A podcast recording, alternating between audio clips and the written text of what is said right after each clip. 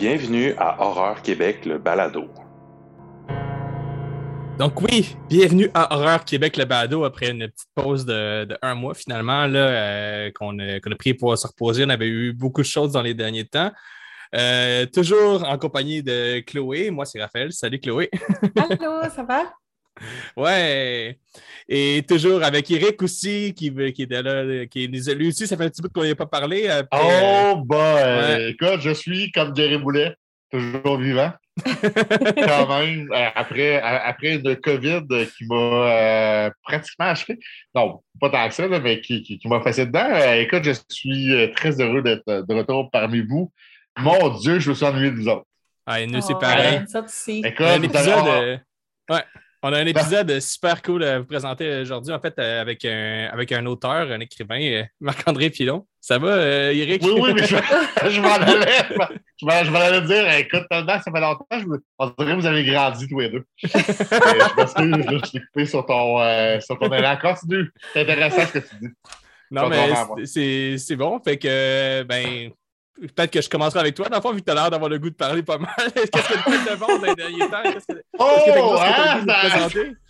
ça commence fort, hein? Je veux dire, the bitch is back. Quand même. Euh, écoute, je, je, chance c'est toi, parce que sinon je le prendrais personnel. Mais non, je sais que tu es amour. Non, non, non, ben non, franchement. Franchement. Euh, ben, en fait, euh, tu m'as demandé tantôt qu'est-ce que, qu'est-ce que j'ai vu dehors. J'ai vu vraiment plein de choses. COVID oblige, j'ai écouté plein de films. Mais là, en fait, cette semaine, on a fait, vous vous souvenez, on a fait euh, deux podcasts. Deux, pas un, mais deux podcasts sur Resident Ouais. Evil Mhm. euh, avec, euh, avec notre ami Daniel d'Horreur FM. Euh, bref, j'ai enfin écouté euh, Resident Evil Welcome to Raccoon City, qui euh, Yeah. est disponible gratu- ben, gratuitement, qui est disponible sur Prime. Il Mhm. faut quand même payer votre abonnement, les petits snorros. Mais écoutez, j'ai été agréablement surpris. Et, et c'est intéressant parce que je l'écoutais avec mon chum qui n'a jamais joué aux jeux vidéo OK. qui connaît seulement les films. Et euh, c'était intéressant parce que moi, je disais, oh, c'était l'affaire. Oh, c'est- oh mon Dieu, c'est comme dans le manoir. Oh mon Dieu, c'est la station de police. Oh mon Dieu. Ben, je m'en- moi, je m'en ça. Je m'en- tape un peu. Euh, euh, donc, c'est intéressant de voir quelqu'un qui l'a qui n'a pas joué et quelqu'un qui a joué. euh, on est, c'est une, une autre expérience. Je dis le j'imagine.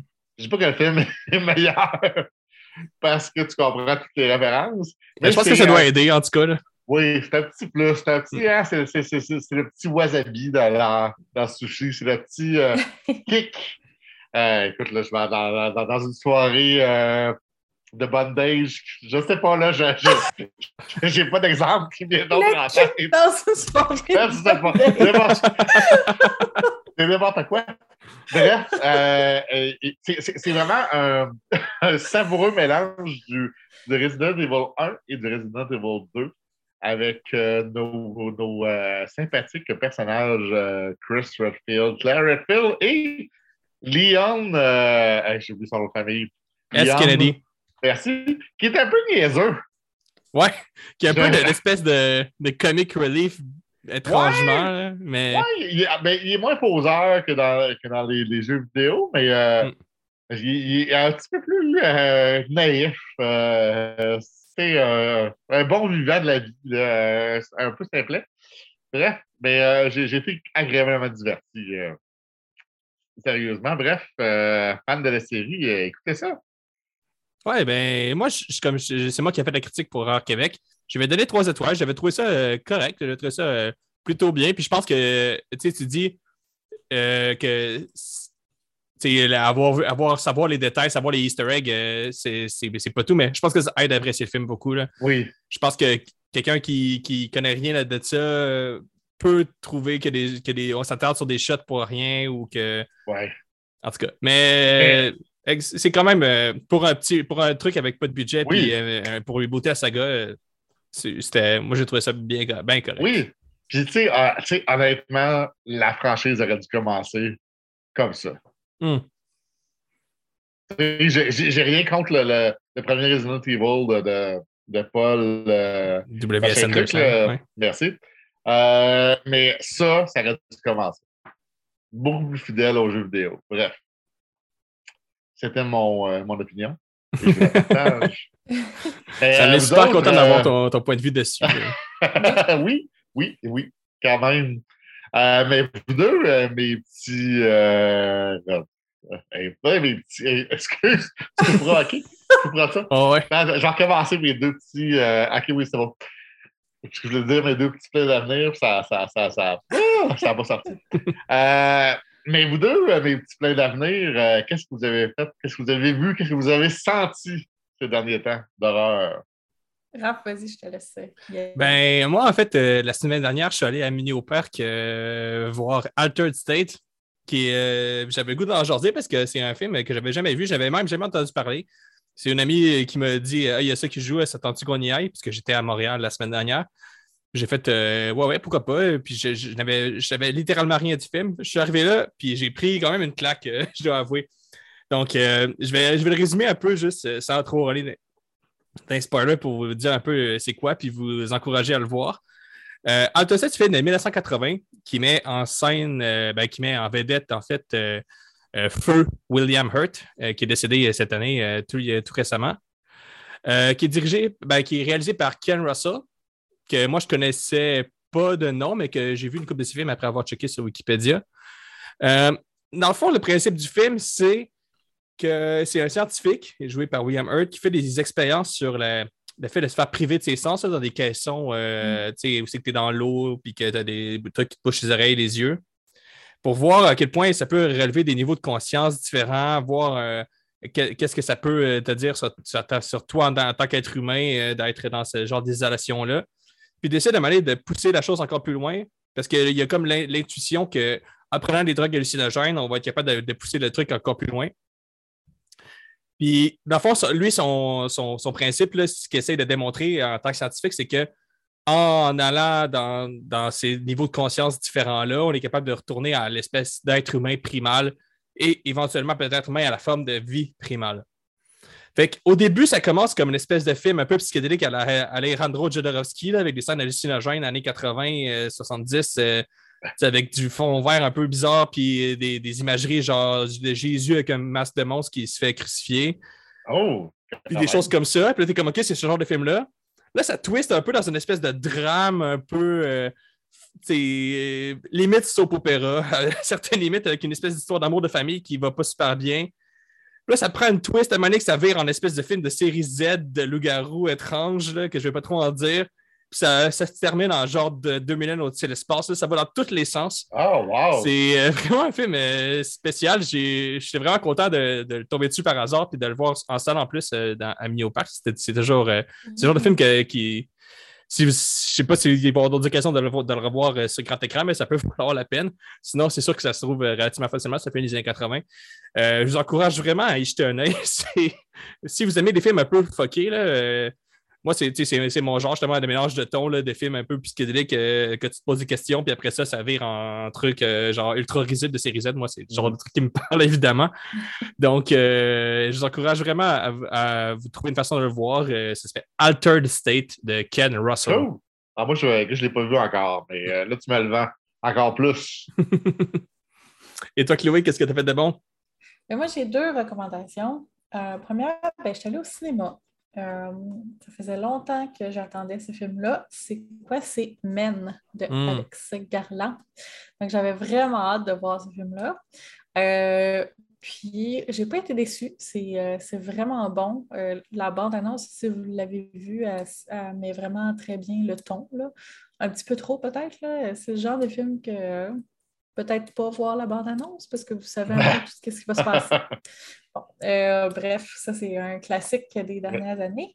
Mais, euh, mais sinon, oui, euh, c'est excellent. C'est très anxiogène, extrêmement anxiogène. On se sent isolé comme, on sent bien l'isolation du personnage principal, puis son absence de recours. Puis évidemment, ben, il y a le, le, le sous-texte euh, qui, est- qui est à peine un sous-texte, là, qui est Oui. plutôt un texte qu'on pitch d'en face. là. C'est Oui. c'est très, Oui, très clair. C'est très clair. Donc, j'ai l'impression que c'est un film qui va faire parler. Ah oui. Euh, D'ailleurs, je trouve qu'il ne fait pas beaucoup parler. Je m'attendais à ce qu'on on ait plus de discussions euh, animées par rapport à ça, en tout cas du moins sur les réseaux sociaux. Je me demande si le fait que le réalisateur est un homme joue pas dans la balance, dans le fait qu'on n'en Mm. parle pas autant. Que, euh, ah, J'ai l'impression que oui. Ouais, c'est une bonne question, par exemple. Une Ouais. excellente question. Moi aussi, je l'ai vu euh, et euh, c'est le genre de film qui va te diviser, hein, parce que moi, j'ai. Nous, on était quatre et on était euh, deux qui, ont, euh, qui avons adoré et deux qui ont haï ça pour mourir. Ben, c'est très A24. là. C'est- Oui. tu sais, c'est- Il y a tous les codes classiques des films d'horreur de A24, c'est-à-dire beaucoup, beaucoup de. de, de- de, euh, ah, je vais trouver le mot. Euh, Slow burn? symbolisme. Ok, ouais, ouais. Ouais. beaucoup de symbolisme, euh, une métaphore à, à la fin, puis euh, c'est ça. Puis aussi, effectivement, c'est assez slow, mais c'est pas si slow, là. On n'est pas. euh, on parle pas d'un slow genre d'un slow burn de- à la The Witch. Là. On Mhm. c'est un petit peu plus rapide quand même. Là. Oui, mais il y a, y y Écoute, c'est drôle, tu parles de Witch. Il y a comme une ambiance un peu à la The Witch, pense, en- d'anxiété. En tout cas, bref, euh, je. je- Ben, il y a des liens à faire avec le folk horror, en fait. Le lieu dans lequel elle se trouve. euh, Hey, c'est magnifique en passant. Hein? oui, oui. Mm. C'est vraiment. Est-ce que- tu, tu l'as vu? euh, Non, je ne l'ai pas, encore vu. Euh, évidemment, je vais y aller Oui. aussitôt que. Mais qu'est-ce que tu fais avec nous? Va-t'en! Va voir! Oui, mais bref, euh, oui, non, excellent, excellent film. Puis l'autre, là, là, là, là, j'ai une nouvelle obsession. Ok. L'obsession s'appelle Killer Psyche with Candice DeLong. Euh, je tiens à préciser parce que je vais encore parler de Wondery. Je pense que ça fait trois fois, trois épisodes que je plug euh, cette compagnie de production de podcast-là. Non, on n'est pas subventionné ou euh, on reçoit aucun argent de Wondery. Ben, S'ils veulent nous en donner, go. Hein. C'est Hey, ça. Dieu, moi, je suis toujours, moi, je suis toujours preneur. If you listen to us, Wondery, I love you. Please send me money. OK. Euh, mais non, j'ai euh, finalement téléchargé l'application dont je parlais la dernière fois euh, de Wondery. C'est gratuit. Euh, il y a une version payante. Euh, on peut avoir euh, deux semaines euh, de- de- d'essai gratuit, mais je pense que la seule chose que- qui qui est différent, là, c'est que tu n'as pas de publicité finalement. là. Mm. Euh, mais sinon, l'application est gratuite. Puis, euh, ce euh, podcast-là, Killer Psyche, en fait, euh, l'autre, qui s'appelle Candice DeLong, je le répète, euh, c'est une ancienne euh, agente du FBI. Elle a commencé comme infirmière dans un aile psychiatrique.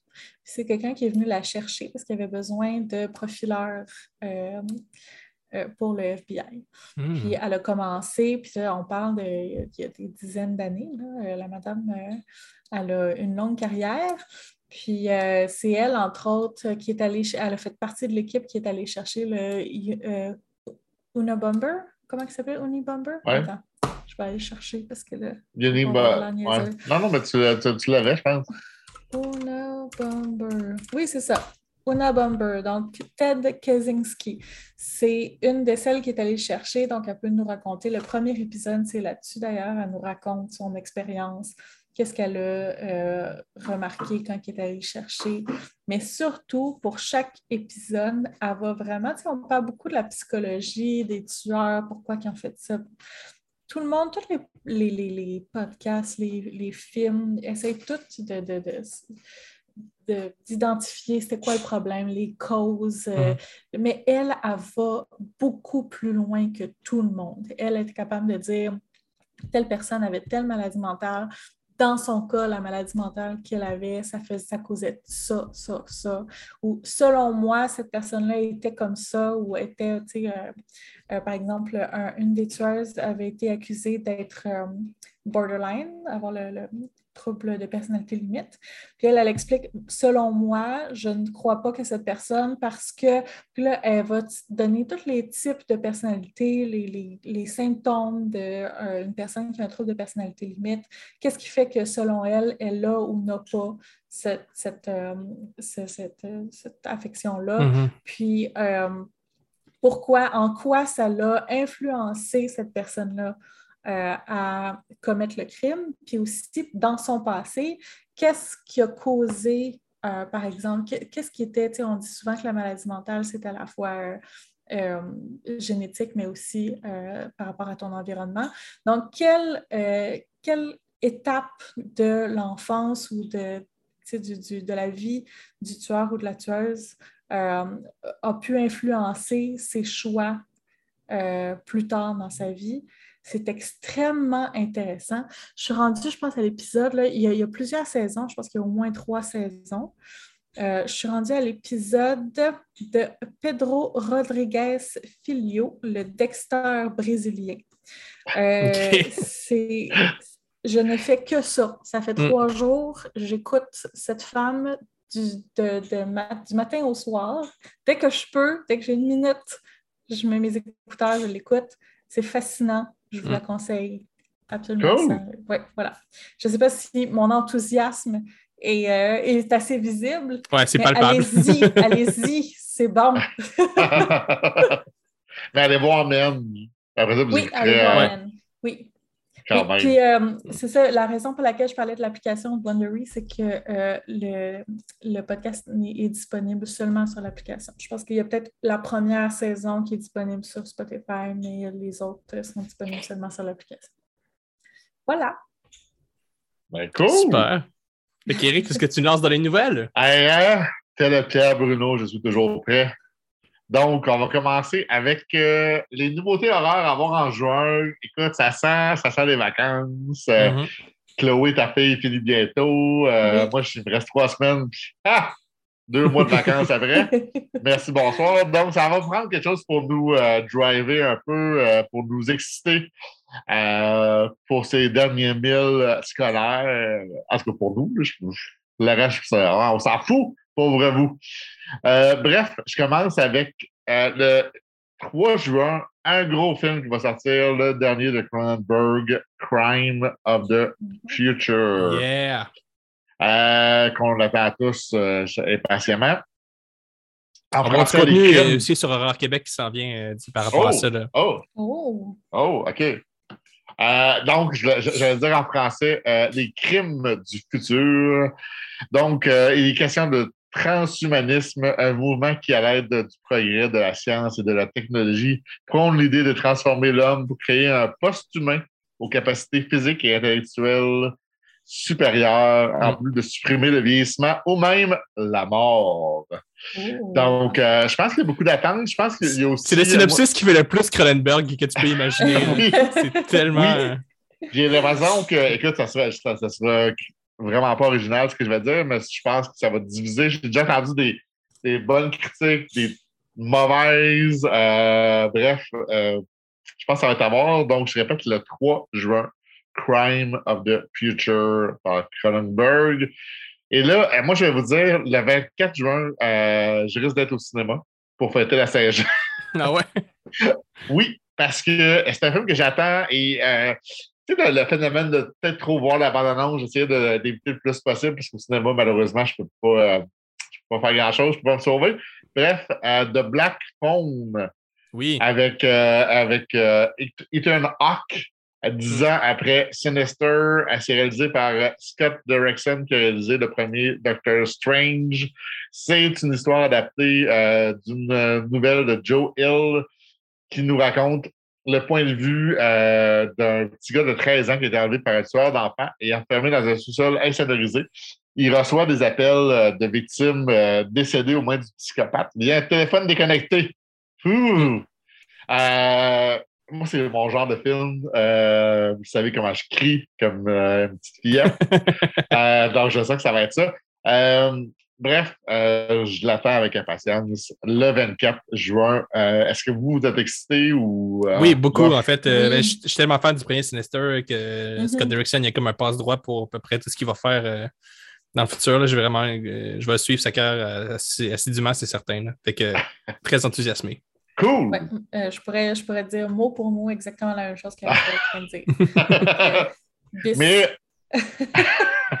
C'est bon, c'est bon. Euh, euh, entre les deux, si vous êtes. euh, si vous cherchez quoi écouter, entre les deux, le 9 juin, euh, c'est moins rare, mais c'est euh, Jurassic World Dominion, parce que c'est des Ouais. créatures géantes qui détruisent tout sur leur passage.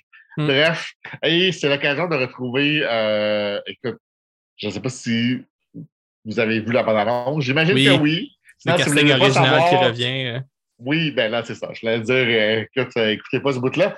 Euh, on retrouve Sam Neill et Laura, euh, Laura Dern qu'on avait dans les premiers films. Donc, ça, j'avoue, j'ai, moi, j'ai perdu intérêt de Ju- Jurassic Park. Mais là, quand j'ai vu Sam Neill et Laura Dern, j'ai fait ouf! Peut-être que j'irai, euh, peut-être que j'irai le voir. Ou... Parce que ça m'a titillé un peu. Ah oui, certainement. Là. Bref, on retourne sur les, sur les plateformes. Euh, ceux qui ont, euh, écoute, qui, et là je m'inclus là-dedans, là, qui ont crié pendant Host. Euh, je ne sais pas vous, mais moi, Ah oui, Host, moi, oui. euh, 50 minutes bien remplies de cris. Ah oui, moi, j'ai crié, écoute, j'ai crié tellement fort, puis pas un cri normal, là, un cri animal. là. La scène, je- quand elle monte l'escalier, il y a comme une face qui apparaît, là, je te jure, j'ai crié là, comme. euh, on dit que les hommes, des fois, quand ils ont peur, ils crient comme une femme. Là, Oui, Ben, oui. J'ai crié comme un homme. Oh. C'était pas un hi, c'était un ah! Ben écoute, ça va, ça va t'intéresser dans, dans ce cas-là parce que le réalisateur Rob Savage revient avec un, un film de style found footage euh, screen life avec Dashcam euh, Mhm. qui va arriver le 3 juin prochain. Entièrement jour de tourné. ma fête. Comment? Le jour de ma fête. Ben, ah, bon Dieu, Seigneur. Ben, écoute, en plus, le Cronenberg et ça, bon Dieu, t'es, Eh, mais oui. écoute, t'es ravi, toi, là, t'es comblé. Donc, Oui. euh, achetez-y pas de cadeau. Elle, est déjà comblée, elle n'a pas besoin d'autre chose. C'est une blague, gâte est là, gâte est là.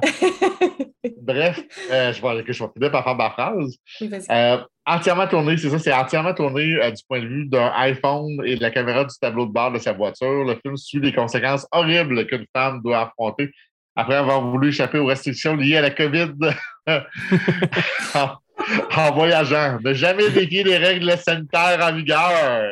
Écoutez les Et- règles.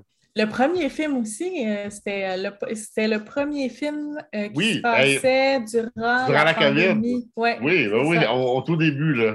Mm. Écoute, c'était brillant. euh, Ah oui. C'était brillant pour ça. Bref, ça, c'est, je rappelle la date, le 3 juin. Aussi, hey, mon Dieu, écoute, euh, je pense que ça va être occupé, là, Chloé. Le 3 juin aussi, on a sur demande euh, un, film de euh, un film de zombie Unhuman de Marcus Dunstan, réalisateur et co-scénariste de The Collector, où une bande d'étudiants rebelles doit s'unir pour espérer vaincre une horde d'inhumains sauvages. Donc, euh, si euh, c'est au plus votre tasse de thé, c'est le 3 juin aussi. Le 24, on enchaîne avec euh, le tout premier film de la cinéaste canadienne Nila Inuk-Suk. C'est le film Slash Back. Euh, en français, horreur, euh, horreur boréale, qui nous entraîne dans l'Arctique, Hmm. alors qu'une petite ville, ben, je ne vais pas massacrer le nom, Pangnirtun, au Nunavut, est en proie avec une invasion d'extraterrestres. Les Oh. adolescents du coin, ouais, ouais, mais quand même pas pire. Les adolescents du coin devront prendre les choses en main. C'est, euh, il va y avoir aussi une sortie de DVD prévue pour le 26 euh, juillet. Donc, si vous voulez voir la bande-annonce, elle est disponible sur notre site. Aussi, le 24 juin, euh, on... écoute, ça, ça va l'air pas mal dégueulasse. Euh, nos yeux seront rivés sur les abcès dégoulinants de six cinéastes. Euh, Tyler Russell, c'est distribué par euh, Raven, euh, Raven Banner. C'est une comédie horrifique style série B, donc c'est pour toi, Raphaël. Ouais. Mais on va dire la star de Troll 2, George Hardy, dans le rôle Yes. d'un médecin qui crée par inadvertance un monstre à kyste qui terrorise son cabinet. Donc, si ça vous intéresse, Pourquoi Ben, c'est sûr que moi, moi je me pitche dessus. Hey, Oui. Mais c'est bien 2, dégueu. film, film culte aussi l'année. oui, oui, excellent film euh, série B d'ailleurs. euh, à rafale un peu, euh, il y a des euh, sorties physiques aussi ce mois-ci. Euh, The Northman, l'excellent The Northman. Si Oui. vous ne l'avez pas vu, euh, moi je pense que je vais même me l'acheter. Euh, excellent film. euh, vraiment, c'est un de mes coups de cœur cette année à date. Ah oui, vraiment. Vraiment. Et juste le- le- euh, la participation de Björk Ouais. m'a m'a complètement comblé. Bref. Aussi, il y a de l'excellent de Feast. Je ne sais pas si ça vous dit quelque chose de Feast. Je vous en ai parlé Oui. euh, pendant oui, le oui. dernier Fantasia. Euh, c'est un souper qui tourne mal. Mhm. Ça aussi, c'est à voir. Euh, excellent film aussi. Euh, il y a Midnight qui sort le 7 juin. En fait, ces trois films-là sortent le 7 juin. Euh, Morbius aussi va être disponible au mois de juin, qui apparemment n'est pas très bon, mais bon, si vous êtes fan euh, de super-héros, euh, ça va peut-être vous intéresser. Le coffret, connexion de la franchise Final Destination. Yeah. Que je vous ai. Ah, non, mais, Ben oui, mais... on en a déjà parlé une fois, puis c'est- c'est moi qui vous en avais parlé. Ben oui, puis tu nous as dit que le dernier film, il était excellent d'ailleurs. Ben, attends, là. Je, je vais, je vais rectifier. J'ai- J'ai j'ai dit que le dernier film de la franchise était quand même potable, mais la fin a fait en sorte que, oh wow, OK, je l'avais pas vu venir. Mm. Tu sais, tu sais, c'est- c'est c'est- c'est pas un chef-d'œuvre, on s'entend, là, quand même. Mais euh, ça vaut la peine d'être vu. Il va y avoir aussi l'excellent You Are Not My Mother. euh, qui va sortir en DVD. Si vous ne l'avez pas vu, film, attends, là, je ne veux pas dire n'importe quoi, mais je pense que c'était irlandais ou dans ce coin-là. Euh, allez voir ça. C'est disponible sur. Euh, vous pouvez le louer sur Apple euh, TV. euh, beau petit film d'horreur. Sinon, il y a aussi le récent remake Firestarter le 28 juin. Ouais, adapté de Stephen King. Oui. Je me trompe-tu ou tu l'as vu, toi? Non? Non, pas encore. Je pas vu. Bon, les critiques sont pas vargeuses, mais bref. Euh, et je, ter- ben, je termine. Je, pas que je termine, mais je termine la longue liste, hein, parce qu'il y a quand même, il y a quand même des trucs qui sortent euh, pas mal. Sur Netflix, Netflix, là, euh, là ils ont euh, gâté avec Stranger Things, là, mais là, c'est Mm. plus, c'est plus mort euh, durant euh, le mois de juin.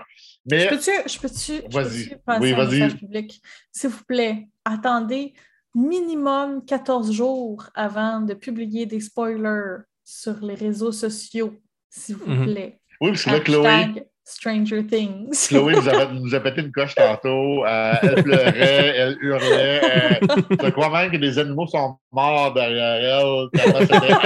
C'était apeurant. Bref, arrêtez de spoiler. Merci. Oui, parce que, écoute, on veut, on veut continuer à vivre. là. Je je- je suis traumatisé. traumatisé, mais. Mais si vous voulez vous calmer, ou peut-être que Chloé, si tu veux te calmer un peu, Oui. Euh, tu auras la chance. Écoute, c'est la seule exclusivité horrifique chez Netflix. Ça s'intitule First Kill, qui m'en vedette euh, une jeune vampire qui prend un peu trop goût à sa prochaine victime, une chasseuse de vampires. Donc, il y a, euh, il y a, ouais, il y a des espèces de ressemblances à Twilight. Donc, si c'est votre tasse de thé, si Chloé, toi, c'est ton genre, ben écoute, écoute ça, ça va te calmer. Ça a l'air un peu eau de rose, tu sais. Ah! Ah, c'est pas tant Ouais. mon genre, mais, allez-y, allez-y. Ben, écoute, écoute, je vais, je vais terminer peut-être avec euh, deux petites mentions. Euh, Shudder qui vont présenter euh, Mad God, qui est un, un projet quand même ambitieux et, et qui- je pense qu'il était sur, euh, je ne sais pas combien d'années, dix ans, une dizaine d'années. Il a Ouais. été présenté à Fantasia l'année passée. Ouais. Assez fou quand même, assez fou comme film. Euh, moi, j'a- j'a- j'a- j'a- j'avais. En parlant de Jurassic ça. Park tantôt, d'ailleurs, c'est le gars qui fait les effets spéciaux du premier Jurassic Park. Ah. C'est Phil Tippett qui est derrière Ah. ça. Là. Bon, tu vois, tu vois, t'en Désolé. t'en pensais plus que moi. Mais euh, moi, j'avais pas, j'avais aimé ça, mais correct. Mais si vous êtes fan de, de, de stop motion, c'est, écoute, je pense que c'est un, un must-see. Tout le travail qu'il y a dedans, par exemple, c'est euh, quand même assez fou. là. Ah, c'est cool qu'il soit euh, qu'il arrive sur Shudder parce qu'on n'avait pas vraiment de nouvelles au niveau de la distribution depuis qu'il était passé à Fantasia. Fait que Ben, très vois, nice. et tu vois, et, et là, et, et là, écoute, Raphaël, tu vas être content. Sur Crave, il nous amène, il nous amène un petit doublé. Hmm? Euh, Ca- Candyman. Et, et Candyman version de 2000, euh, attends, 2000, euh, pas, 2018 pas tout. Euh, 2000. 2000, euh, de- 2021. Hey, hein? Ouais, ouais, ça, ça, ça- c'est quoi? Bon Dieu, le temps passe vite pour moi, tu sais. Mm. Euh, euh, bref, donc, rappelle, ça, va, ça sera ta chance de te replonger dans cet univers que tu aimes tant. Et Peut-être que la troisième fois elle va être la bonne. hein. Ben, écoute, j'espère, j'espère. Écoute, j'ai réussi, je veux dire, écoute, tranche de vie, j'ai réussi à mettre la main sur la trame sonore en vinyle Ah, euh, de Candyman qui était indisponible partout. Donc, euh, je remercie euh, 33 tours. J'ai réussi à, à pogner ça là-bas. On les salue. Et euh, il y a The Night House aussi qui va être sur Crave. euh, Si jamais vous ne l'avez pas vu, excellent film. Et là, je termine. Écoute, je jase, euh, ça n'a fini plus. Euh, mais je, je finis avec une nouvelle qui, qui me trouble un peu. Je ne sais pas pourquoi, à chaque fois que je vois, je vois les images de ce, de ce film indépendant, ça, ça me trouble, ça vient me chercher. mhm. Euh, et là, je te parle du film Winnie the Pooh, Blood Ah, and Honey. Donc, euh, on pourrait traduire par Winnie, Winnie, le, le- Pooh, sans et miel. Donc, c'est un nouveau film d'horreur indépendant. C'est, écoute, la production anglaise, c'est euh, Rice Frake Waterfield qui écrit et réalise le film, qui met en vedette des inconnus, ça ne me tente pas de vous nommer, mais ça, ça écoute, je suis sûr tous bons. Et là, je, je vous mets, je, je vous, je vous mets en, contexte. Pou et Porcinet seront les principaux vilains. Ça donne un carnage après avoir été abandonné par euh, Christopher Robin, trop occupé à l'université. Bon, je comprends, le pauvre est occupé. Euh, cette année, s'est allé- s'est éloigné d'eux et il ne donne pas de nourriture, ce qui rend la, la vie de Pou et Porcinet assez difficile. Pauvres eux autres, dans le fond, euh, Mhm. c'est une triste histoire. C'est un drame, dans le C'est un fond. drame. Ben, parce qu'ils ont, oui, parce qu'ils ont tellement dû se débrouiller seuls, ils sont es- essentiellement devenus sauvages. Donc, ils sont retournés à leur racine animale, ils ne sont plus apprivoisés. Ils sont Mm. comme un ours et un cochon dangereux qui veulent se promener et essayer de trouver une proie. Parce que tout le monde sait que les cochons, c'est leur, leur instinct, c'est de tuer. Ben, ben, c'est ça. Donc, écoute, il y a, il y a- la date de sortie du film reste à confirmer. euh, mais je vous invite à aller voir les, les images sur euh, Horror Québec. Je- je- Moi, ce que j'aime là-dedans, c'est que oui, vas-y. les, euh, justement, Pooh s'est rendu libre de droit depuis euh, quelques, Oui. quelques mois. Là, En justement. c'est, pour, ça que ce film-là peut exister et qu'ils ne vont pas se faire poursuivre par Disney. Là. Non, c'est genre- ça. Ben, regarde, depuis le. Attends, je lis la date, là, depuis le 1er janvier 2022. Fait que je trouve ça, je trouve ça génial, parce qu'on disait que sûrement de notre vivant, on va sûrement voir un film euh, genre euh, Mickey Mouse euh, contre les Martiens, genre Oh. comme ça. Parce que ça va devenir libre de droit, genre éventuellement, bientôt. Fait que je trouve Mais- ça capoté. Je- je- je- oui, puis je, trou- je trouve leur, euh, leur Winnie the Pooh et euh, Porcinet bien, quand même bien réussi. Genre, moi, j'ai, j'ai, j'ai- j'ai- on dirait que j'ai peur. Mm. Je, je- je- je suis un peu traumatisé. On dirait que ça, ça a défait toute mon image d'enfance. Je sais pas. Il y, a, il y a- il y a quelque chose qui. qui, et probablement que le film pour euh, série B va être très bon ou très mauvais, là, mais. euh, Ouais, vous, pouvez, vous pouvez être sûr que sur euh, notre chronique Ah! l'horreur de B à Z, euh, Donald et moi, on va en parler. Clairement, même moi, je vais essayer de le voir. Bref. Mais écoute, ça fait le tour. euh, écoute, on a fait un tour assez exhaustif euh, des nouvelles. Donc, euh, je vous embrasse tous. Profitez du beau temps. Ben C'est oui. beau. C'est l'été. ben, super content de t'avoir euh, retrouvé, Eric. Euh, Hey, moi euh, aussi. on se revoit au prochain podcast. Hey, excusez pour mon. euh, je veux juste, avant de, Oui. de- de fermer tout ça, euh, je, je pète tout, mais c'est parce que je suis en train de vérifier, puis je voulais dire. C'est Là. C'est vraiment important, là. Je- Vas-y. je- j'interromps tout ça. Euh, c'est- 1er janvier 2024, euh... Mickey Mouse. Ouais. Et ça s'en vient! ça s'en vient dans deux ans. Ah! il va un film d'horreur avec Mickey Mouse. Ben, qui sait? Qui sait?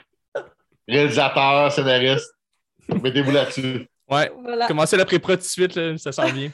Oui, quand même. Mais hey, écoute, euh, on a trop de plaisir. En tout cas, je veux pas partir. Moi, je suis comme la visite qui part pas. Hein? Qui, colle, qui colle. Mais là, euh, écoute, qui qui est moi dehors, hein? Ah ben, on va s'en va parler avec euh, Marc-André Pilon là, de Eh oui. littérature jeunesse. Voilà. Eh oui. que, euh, Ça va être plus intéressant que moi. Je vous dis à la revoyure. À bientôt. à la revoyure. À à bientôt. bientôt. On est maintenant avec l'auteur Marc-André Pilon, euh, auteur de euh, la série, entre autres, Infecté et plus récemment Déluge, que j'ai eu la chance de lire. D'ailleurs, j'ai fait aussi fait les critiques des deux Infectés. bienvenue, Marc-André. Bonjour, bonjour. Merci pour l'invitation. Bien, merci pour euh, ta, présence avec nous. Euh, ça faisait longtemps qu'on voulait t'inviter, en fait. Oui, c'est euh, vrai. Tu étais dans la liste depuis un, bon bout. Et on attendait la bonne occasion. c'est bien. Oui, exactement. c'est ça. Donc, on, est ici. En fait, on va parler un petit peu de ta carrière, de tes romans. Puis ensuite, on va discuter de la littérature jeunesse, qui est le thème du balado aujourd'hui de l'épisode. Euh, donc, je vais me lancer tout de suite. Euh, toi, tu es prof de français au secondaire. Oui. Tu écris aussi des romans pour adolescents. Mhm. Donc, on voit deux passions. Une passion d'abord pour euh, l'écriture, la littérature, le français, la langue. Puis une autre passion aussi pour la tranche d'âge des adolescents. Puis je me demandais pourquoi cette, tranche d'âge-là, qu'est-ce qui t'inspire dans l'adolescence? Ben, c'est sûr qu'en écrivant des, récits qui, s'adressent aux ados, d'une certaine façon, c'est un peu continuer mon travail, mais à l'extérieur de ma classe, de, mm. continuer d'essayer de donner le goût de la lecture aux jeunes.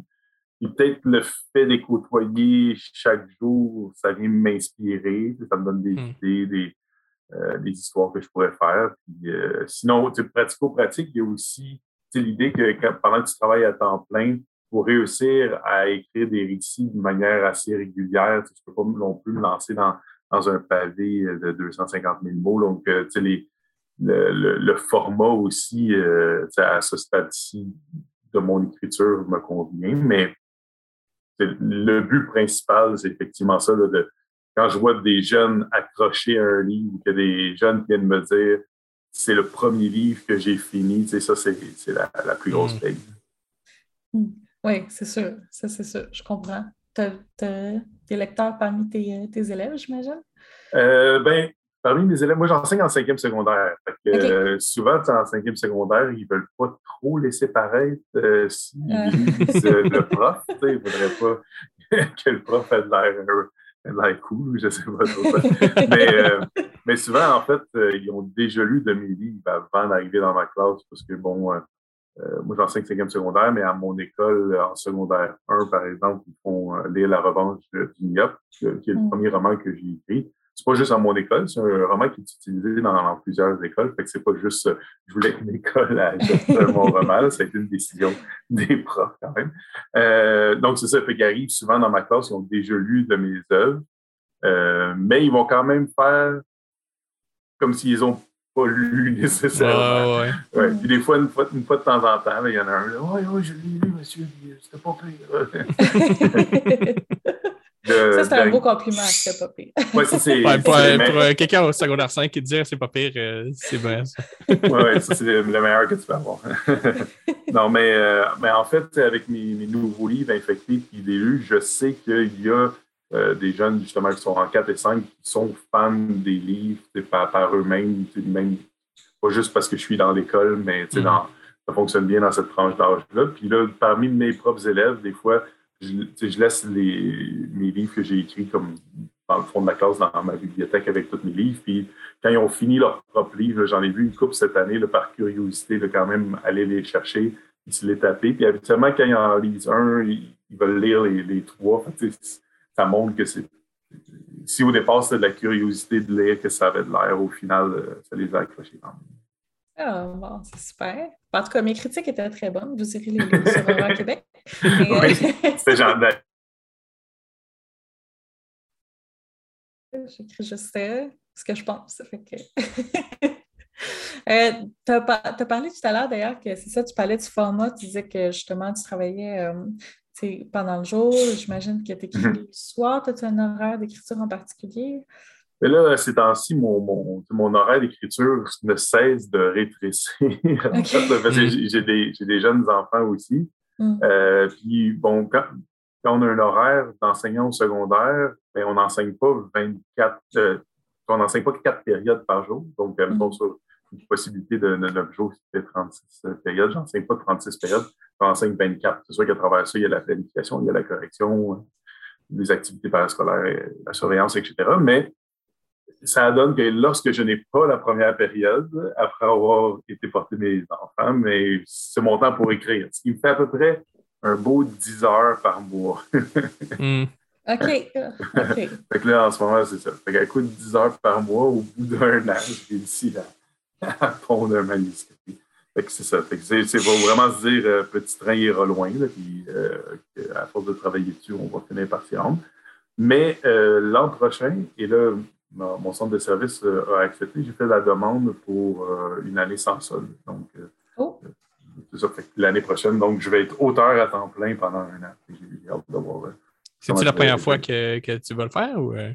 Euh? Ben, j'avais déjà pris un congé différé en 2014, mais un différé, c'est complètement différent dans le sens que pendant un certain nombre de temps, tu as mis de l'argent de côté. Fait que Mhm. pendant que tu Ouais, ouais. es, bon, en congé, mais tu reçois quand même une fonction de ton salaire que tu avais mis de côté. Là, c'est vraiment, je me lance sans filet, là, euh, avec, euh, ben, avec les revenus que, que j'ai accumulés de, de mes livres des dernières années, euh, que j'ai mis de côté. Là, je vais essayer de, de, de surfer là-dessus pendant, pendant un an.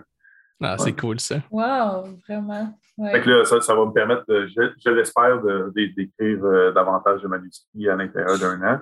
Peut-être pas nécessairement non plus, toutes les sortir d'un, coup ensuite, là, pour Mhm. faire Hey, hey, j'ai écrit plein de livres, puis après ça, retourner dans une grotte pendant deux ans, mais peut-être euh, justement, si ça va me permettre que quand je vais retourner travailler, ben, avoir quand même l'air de quelqu'un qui sort régulièrement avec la Mhm. petite avance que je vais m'être faite pendant ce temps-là. En Mhm. En plus que si tu sors euh, plein de livres en même temps, j'imagine que ça se cannibalise un peu les uns les autres. là. Ouais, c'est Ouais. ça. si c'est tout le même créneau aussi, c'est bon d'avoir Mhm. un- une distance. Mais là, tu sais, est-ce que tout d'un coup, je pourrais écrire un livre dans un autre créneau? Je sais pas. En fait, euh, là, pour l'instant, c'est vraiment euh, la, la, la catégorie qui, qui m'intéresse, qui m'interpelle, pour laquelle j'ai des idées. Fait que je pense bien continuer dans cette veine-là pendant mon, euh, mon congé. À part peut-être, euh, là, on en parle euh, entre nous et tous ceux Ouais. qui nous écoutent. Euh, peut-être une adaptation BD avec euh, mon éditeur belge, parce que Effecté et Délus sont également so- sortis en Europe. Et euh, c'est ça. Puis peut-être peut-être qu'on ferait une adaptation BD. Hmm. Très Oh. cool ça. Ouais, c'est ça, ça serait cool. Mais là, justement, euh, au début, j'étais comme, je ne sais pas si je vais avoir le temps, mais là, avec le, le congé accepté, sais, ça va me permettre de- de- d'essayer de voir justement si je suis capable de transposer ça, puis si ça fonctionne, puis si c'est de- d'une qualité, euh, ben, la qualité recherchée là, pour, pour le, Ah oui. le sortir. Hmm. Ah, c'est le fun, ça. Il y a de plus en plus d'adaptations de BD. Hein? Je ne sais pas si c'est moi qui, qui découvre, mais il me semble que ça devient peut-être de plus en plus mainstream, peut-être. hein? Ben, avec, euh, dans le fond, il y a beaucoup de livres québécois qui sortent chez Kenes, qui est mon éditeur belge. Euh, puis eux, ben, ils sont aussi euh, spécialisés dans, dans la BD. Mhm. Si vous avez vu, mettons, les BD des, euh, des Juliettes, ça, c'est fait euh, avec eux aussi. Ou tu sais, la, la vie compliquée de Léa Olivier, ça a été adapté en BD, c'est avec, eux aussi. Euh, il avait fait ça avec Ben aussi. Euh, sûrement qu'il y en a d'autres euh, que, j'oublie. Mais donc, si on a vu dernièrement beaucoup de- d'adaptations BD vraiment québécois, c'est un peu, euh, un peu à cause. OK. Puis, est-ce que pendant ton congé, est-ce qu'il y a un projet d'écrire un tome 3 pour infecter? Ou... Euh, non, pas pour, pas pour Non? l'instant. je sais qu'il y a beaucoup de monde qui me demande un tome 3. Mais peut-être que tu sais, si la BD, ça marche et ça lève, peut-être qu'on pourrait poursuivre les aventures Ah oui, comme oui, dans oui. la BD, mettons, arriver avec des, Mhm. des- une suite ou tu sais, des, des- des aventures inédites à l'intérieur de la BD, puis pas simplement une adaptation. C'est sûr que je sais, par comme, adapter le stock qu'on a déjà, puis après ça, on, on verra. Mhm. Mais euh, par rapport à Infecté 3, justement, sais, une des difficultés en écrivant avec le rythme que, que j'ai en ce moment là, avec mon travail, c'est pour que les suites, ça faut, faut que tu nourrisses quand même euh, rapidement le- les gens avec. Ça fait en sorte que là, au bout de Infecté 2, il est sorti en, en août 2020. Fait que là, ça nous met comme deux ans plus tard. Euh, le temps de l'écrire, le temps de le sortir, là, tout d'un coup, s'il sort, puis ça fait trois ou quatre ans qu'il y a eu le tome précédent, c'est comme, faut que tu recommences, dans le fond, à trouver des nouveaux lecteurs, surtout dans la jeunesse. en quatre ans, imagine, tu étais en. Euh, mettons que tu étais en secondaire 3 quand tu l'as lu, mais là, tu Mm. as fini ton cégep, tu es peut-être rendu à autre chose. Ah, c'est un point Donc, intéressant, euh, ça, ouais. Oui, J'avais, effectivement. j'avoue que j'avais jamais Ouais. pensé à ça, mais c'est vrai. Ouais, ce qui fait en sorte que, tu sais, dans le fond, il y a, quand même des maisons d'édition qui font, qui fonctionnent avec des séries, mais la série fonctionne. À la date, dernièrement, on dirait que un peu la, méthode de mise en marché, c'est d'arriver avec comme déjà trois tomes d'écrits avant de sortir le premier. Puis là, sur un espace de un an, un an et demi, là, tu sais, à tous les quatre ou six mois, pac, pac, pac, tu vas sortir les trois premiers. Là, tu crées ton fanbase, tu regardes si, si ça lève. Si ça lève, mais là, il faut quand même que tu en sortes un, tu sais, quasiment à tous les six mois, au moins un par année pour comme, continuer de nourrir ça. Et moi, c'est un, un rythme que je peux pas me permettre là, dans, dans ma situation actuelle. Fait, que- fait que là, en ce moment, je suis en train de me dire plutôt que de, de- d'écrire des, des livres où les gens sont comme on veut une suite, essayer de faire des, des tomes uniques là, qui, satisf- qui vont satisfaire le lecteur à la fin, qui se disent ben, j'ai hâte de son prochain, peu, importe c'est quoi, c'est pas obligé d'être mes Mhm. personnages, c'est pas obligé d'être la suite de cette histoire-là, mais de me dire bon, ben, j'ai hâte de voir ce qui va nous sortir ensuite. Puis là, c'est mon gros défi là, dans ce que je suis en train d'écrire. Je suis en train de faire mon manuscrit, je suis peut-être à 80 d'écrit, puis je dans ma tête, je suis comme comment je vais comment je vais réussir à finir ça pour que le monde se dise Ah, c'est cool, je suis content comment tu as fini ça, puis c'est pas grave s'il n'y a pas une suite, parce que à la date, je suis comme euh, c'est pas facile. J'ai comme créé un univers. C'est impossible sans la grosseur d'un seul tome euh, jeunesse d'avoir comme tout fermé, tout ce que j'ai créé. Cas, je trouve une façon de faire en sorte que les gens se disent ben, ce monde-là, il existe, puis je suis content quand même comment l'aventure dans le monde s'est terminée, même si je ne saurais pas tout ce qui peut se produire dans ce monde-là. Ah. Mais ça, ça ouvre quand même la porte à euh, un autre livre dans le même monde, mais pas nécessairement avec les mêmes personnages. Euh, oui, ça pourrait. Mais encore une fois, même si euh, ça reste dans le même, dans le même monde, les gens font tout le temps, il faut que j'aille lu le premier, d'une Ouais. certaine façon. Fait que ça revient à l'équivalent d'une suite. En ce moment, j'essaie plus donc de faire comme une espèce d'anthologie horreur ado autour de mon nom. Ça devient, bon, je vais lire le nouveau Marc-André Pilon au lieu de le nouveau Infecté ou le nouveau Déluge ou Mhm. Euh, c'est- un peu ce que j'essaie de faire. On verra si j'ai réussi. OK. Euh, Je pense que c'est un bon move, là, parce qu'effectivement, euh, c'est vrai que la- le renouvellement de, de la, la- la fanbase, ça peut être un enjeu, justement, quand tu t'adresses à une tranche d'âge en particulier, c'est vrai. Mais c'est vrai que les adultes, tu peux faire comme Hey, ah, il vient de sortir une suite, puis là, tu sais, ça, ça fait 10 ans, ou mettons, euh, La Servante écarlate, ça a pris combien de temps? Tu sais, ça 30, 30 quelques années avant qu'il y ait une suite, puis le monde sont quand même comme Ah, je vais lire la suite. Mais euh, ouais, tu peux pas attendre 30 ans de jeunesse. Effectivement. Euh, je regarde mes questions. ça, on va couper ça. Euh, Ouais, pas. Ça va être le, ça va être le, le bout le plus important là. oui, c'est ça. Effectivement. Avec des effets. Ok. Regarde mes Euh, questions.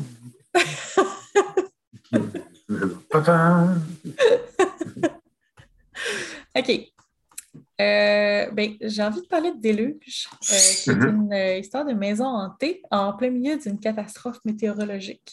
Mhm. Ça m'a rappelé un petit peu la hantise d'Amityville. Puis je me demandais si c'était, ça t'avait ser- servi d'inspiration ou pas vraiment. Ben, ben ouais, surtout à la fin, sans révéler des, des punchs, là, il y a quand même euh, des petits liens que j'ai faits avec Amityville, mais c'est sûr que bon, quand tu fais un récit de maison hantée, il y a quand même déjà plein, plein de codes qui existent. là. Ouais, il y a une ombre fait qui plante sur toi là, de tous les, Oui. les bagages. Effectivement. que- fait que c'est ça. Fait que, tu sais, attends, il peut y avoir un petit côté Amityville, un petit côté Poltergeist. Euh, Moi, j'ai beaucoup aimé euh, dernièrement qu'il avait fait de, de la version télésérie de Hunting of Hill House. Mhm. Euh, fait que quand j'ai, j'avais déjà songé à, à mon idée euh, pendant les inondations de 2017. euh, il y a eu des inondations à plusieurs endroits au Québec, mais notamment à Vaudreuil où j'habite. Puis euh, c'est ça. Donc j'avais eu cette idée-là ici avec les, inondations, en pensant à une maison. Puis bon. D'ailleurs, proche de chez moi, sur la rue des Chenaux, pareil comme dans le livre, il y a une maison qui m'in- m'inspirait beaucoup aussi. Je trouvais, ah, faire une histoire avec cette maison-là. Et donc, donc, une histoire de maison hantée, mais en plus, quand j'ai vu la télésérie, c'est un peu ça qui a fait en sorte de OK, go, le prochain, quand tu fini infecté, ben, on va avec euh, Hunting of Hill House. Parce que, ben, avec donc, une, histoire de maison hantée. Euh, parce que quand il pense, ça. Si j'ai publié Infecté 1 en 2019 puis Infecté 2 en 2020, mais j'avais cette idée-là depuis 2017. c'est quand même. ça, prend, ça prend du temps avant que, ça finisse par voir le jour. Mais euh, peut-être le fait que j'ai eu si longtemps en tête, ça l'a fait aussi en sorte que le Déluge, c'est écrit euh, assez vite, malgré, comme je disais, mon, mon, horaire d'enseignant. Euh, Celui-là, j'ai réussi à faire le manuscrit à l'intérieur de six mois. Et puis je, suis vraiment, vraiment content de comment il est sorti. Tu sais, l'espèce d'art narratif que j'ai réussi à créer, sais, la tension qui va en s'accélérant. Puis, tout. euh, ouais, c'est le dernier que j'ai écrit. Souvent, on, on dit mon dernier, c'est le meilleur, mais en tout cas, c'est ça que je pense en ce moment. mon dernier, c'est mon meilleur. Fait que, j'espère que, que, tu l'as aimé aussi. Oui, j'ai beaucoup aimé. Euh, j'ai pas eu la chance euh, d'écrire euh, malheureusement la critique. Je, je t'expliquerai pourquoi plus tard. Mais, euh, Mais oui, j'ai beaucoup aimé. Euh, euh, c'était rafraîchissant par rapport à Infecté. Puis, je l'ai probablement déjà dit dans le podcast, mais je ne suis pas une très grande fan de euh, de trucs de zombies en général. Mais j'avais beaucoup aimé Infecté parce que euh, le développement des personnages est vraiment euh, poussé. Puis ça, ça, par exemple, ça, c'est mon truc. Les, personnages, quand on y croit, là, ça, j'embarque peu importe l'histoire. Fait que le fait que là, tu changes plus maison hantée, là, c'était plus mon genre. Tu as plus touché une corde. Là. plus le paranormal. ouais, ouais. Ben, les zombies, moi, c'était vraiment, c'était vraiment comme un trip de petits gars, dans, un certain sens, là, de fans de zombies qui disaient euh, Let's go, on en écrit un. Mais en, fait, ce qui est arrivé, j'avais eu l'idée d'infecter, parce que, bon, dans Infecté, pour ceux qui, nous écoutent, j'ai quand même fait un genre de petit twist sur, le zombie, c'est-à-dire que ça part d'une maladie euh, en lien avec le sang qui fait en sorte que quelqu'un ne peut ne pas être mordu et quand même devenir un hmm. infecté. Et, euh, et, donc, on peut être tous dans, la même pièce. C'est-à-dire, parfait, personne n'a été mordu, personne n'a été touché, on est safe, mais non, on n'est jamais en sécurité parce que là, tout d'un coup, ben, il y a quelqu'un qui peut euh, le devenir. Et euh, ça, puis j'avais fait en sorte que ça s'attaque d'abord aux personnes âgées, puis bon, j'ai écrit ça avant la pandémie. mais bon, c'est ça, cette idée-là, je l'avais quand même eu quand c'était la, la folie furieuse zombie autour de, Walking Dead, euh, on pense peut-être 2012-2013.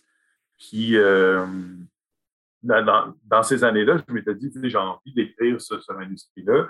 Ça ça l'a pas donné. Puis, euh, en ayant des jeunes enfants, j'ai comme rien publié entre 2014 et 2019. À un certain moment, quand j'ai recommencé à avoir un petit peu de temps libre, je pense 2017, peut-être j'ai recommencé à, écrire pour le fun. Puis justement, je me suis dit, ben cette idée-là, c'est le temps de la sortir. Fais-la, puis juste pour le plaisir de l'écrire, sans savoir s'il y avait une maison d'édition qui allait le sortir, parce que je n'avais pas déjà à l'avance comme approché une maison d'édition, je n'avais pas de contrat pour cela, même si c'est mon quatrième roman. Tu sais, je l'ai quand même écrit seul de mon bord, dans le noir, en n'ayant aucune idée euh, si quelqu'un allait le sortir. Puis d'ailleurs, tu sais, il y a des maisons d'édition qui m'ont approché en disant on aime beaucoup ton style d'écriture, on aimerait ça que tu écrives autre chose pour nous. Mais les zombies, tu sais, ouais, euh, c'est un peu, euh, tu sais, on a peut-être passé la mode zombie ou je sais pas trop. Euh, moi, personnellement, je me dis, ben, la littérature zombie ou les films zombies, c'est comme les zombies eux-mêmes. Tu shoots, tu as l'impression qu'ils se relèveront plus, puis après ça, pouf, il y en a un autre qui apparaît. Donc, ça, ça, finit jamais. Mais, mais je suis vraiment content que Ursulise a embarqué dans mon trip. Puis euh, pour moi, c'est une des meilleures maisons d'édition au Québec. J'ai été vraiment choyé à ce moment-là. Puis en plus de ça, là, tout d'un coup, Kenneth en Europe qui ramasse. Donc, mon trip de gars qui avait juste envie d'écrire un roman de zombie m'a ouvert aussi les portes d'une maison d'édition en Europe. Que je n'avais pas réussi avec. Euh, ben, pas réussi dans le sens. Je n'ai pas arrivé avec euh, mon trio de La Revanche du Donc, euh, c'est ça. Fait que s'il y en a à la maison qui se disent, j'ai envie d'écrire, puis je regarde un peu ce qui pogne sur le marché, puis ce qui sort, allez-y pas avec ce qui pogne puis ce qui Ouais. sort. Parce que le temps que vous l'écrivez, ce qui pogne, pogne plus de toute façon. Fait que faites juste écrire ce que vous avez envie. Puis si vous l'avez fait avec, euh, avec tout l'enthousiasme dont vous êtes capable, ben, il y a peut-être quelqu'un qui va embarquer dans votre Mais c'est drôle parce que c'est ça que j'allais dire. En fait, c'est inspirant, je trouve, t'écouter parler parce qu'on entend souvent dire ah, les, grands auteurs, je pense à Stephen King, entre autres, qui se lèvent, qui écrit au moins tant de mots à tous les jours, puis tout ça. sais. Puis là, je t'entends dire, ben là, moi, j'écris quand que je peux le matin, je me lève, j'ai pas de cours, je fais ça, puis bon, je me fie pas trop à ce qui pogne, j'écris ce que j'aime, puis tout ça. Puis je trouve que on dirait que c'est plus. euh, je suis sûre qu'il y a des auteurs du dimanche qui vont se reconnaître euh, puis ça va les encourager dans leur. Ben, Dans la l'idée, c'est de ne pas lâcher, Mm. puis de se dire aussi, de ne pas avoir peur de couper dans ce qu'on dans ce qu'on fait.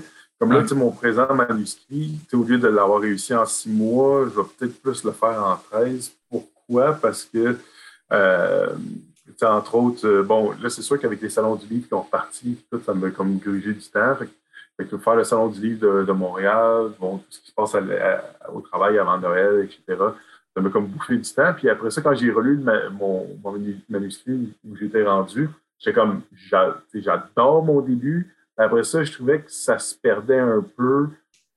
Mais il a fallu que je mette ça un peu sur la glace, puis je me demande, tu sais, en, en tant que lecteur, qu'est-ce qu'est-ce que qu'est-ce qui fait en sorte que je trouve que ça, je sais pas où que ça s'en va. Puis donc, là, de- d'essayer de, voir qu'est-ce qui est vraiment important là, de replacer, replacer mes pions, puis ce retravail-là me comme à la limite fait perdre trois mois, mais tu sais, d'une certaine façon, l'important, c'est pas le temps que tu as mis là-dessus, c'est est-ce que c'est bon à la fin? Donc, il ne faut pas avoir peur de dire. euh, comme là, à matin, je voulais écrire. Et ce que j'ai fait ce matin, j'ai coupé 500 mots de mon manuscrit. Oh, quand Mm. même. c'est ça que j'ai fait. Mais là, le manuscrit va être meilleur avec ces 500 mots-là de moins. Ouais. Fait que ça me sert à rien de dire, tu sais, j'ai tant de mots. L'important, c'est les mots que tu as, ils sont-ils bons aussi? Fait que là, donc, euh, ça, de, de- de continuer à le travailler, de travailler, de travailler, de travailler, jusqu'à temps que ça atteigne un niveau acceptable. OK. Ah. Puis quand est-ce que tu as commencé à écrire? Qu'est-ce qui t'a donné la piqûre? Euh, ben, comme- j'aime- c'est difficile à répondre à cette question. on va quand même tout le temps dire, euh, moi j'ai toujours écrit, puis mais tu sais, pour, pour être franc, la première fois que je me suis dit, j'écris un livre, ça a été La revanche du Myope. J'ai commencé ça en janvier, j'avais fini en août, puis en décembre, j'avais un, un contrat de maison d'édition. Ça a quand même été comme, je le fais, puis je l'ai, je l'ai fait. Donc, ça, Mm. ça- j'ai été vraiment, vraiment chanceux de ce côté-là. C'est surtout que des fois, envoyer un manuscrit, le temps d'envoyer un manuscrit pour recevoir la réponse, ça peut prendre un an en- entre Mm. les deux. Puis moi, en un an, j'avais écrit la première ligne et j'avais le contrat d'édition. Fait que ça, Wow. ça a vraiment été comme, comme euh, ça, une aventure que j'ai réussi du premier coup, mais ça n'empêche pas que, s'il y en a euh, qui nous écoutent et qui se disent, ouais, moi, mon premier manuscrit a été euh, refusé, je devrais peut-être plier bagage. Faites-vous-en pas. Moi, mon, mon quatrième manuscrit n'est jamais sorti nulle part. Et donc, ça, tu peux peut-être réussir du premier coup, puis après ça, te planter plus tard. Là, on ne sait jamais. L'important, c'est de ne pas lâcher d'une certaine façon. Mais sinon, avant, j'avais peut-être plus l'idée d'écrire des scénarios de films. Donc, j'ai essayé à quelques reprises d'écrire des, euh, quand j'étais plus jeune, là, des, des trucs qui étaient supposés d'être des scénarios. J'avais écrit un téléfilm d'une heure pour la télé communautaire de Vaudreuil. Puis ça avait été accepté. On avait même commencé à le tourner. Euh, on avait peut-être fait euh, 10 minutes sur notre heure, puis ils nous ont tiré à plat. Oh non! Je pense qu'on prenait trop de temps pour réussir à aller quelque part. Fait que ça. Sinon, euh, l'autre moment justement, avec mes amis, je voulais qu'on fasse un, petit film, euh, puis euh, j'avais écrit un scénario, puis euh, finalement, on on l'a jamais tourné.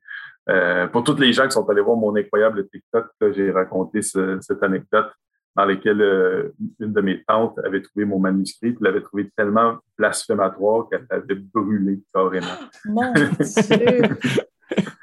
Ouais. Ça, c'est un, Donc, euh, c'est un compliment, ça. eh ben, d'une certaine façon, d'une certaine façon, mais pour être franc, comme c'est blasphématoire, mais ça veut pas dire que c'est bon. OK. fait donc, euh, donc ouais, c'est ça. Fait que c'est ça. J'ai écrit une couple de trucs de même, mais euh, dans les faits, ma passion, c'était plus la musique euh, à partir de fin du second. Ben, même, bon, j'ai commencé à jouer de la batterie euh, en secondaire 1.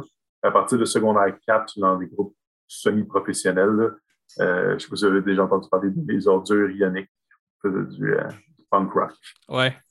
Ben, c'est ça. Ben, moi, je jouais du? Ok. Ok, je savais pas, non? Ouais, moi, je jouais du drum là-dedans. Puis, euh, dans le fond, euh, à partir de 96, fait que les premiers shows d'un qu'on a commencé à faire, j'avais euh, euh, ouais, j'avais 16 ans. puis, euh, puis c'est ça. Puis, dans le fond, pendant que j'étais ben, aux études, euh, ma job à temps partiel, jouer du, du drum dans les ordures ioniques, euh, c'était comme assez donc, artistiquement pour, pour me combler. Et à un certain moment, j'avais plus de groupe de musique. Puis, c'est ça, l'écriture, c'est un peu plus solitaire d'une certaine façon. Puis de me Mhm. retrouver seul avec moi-même, avoir envie de faire ça.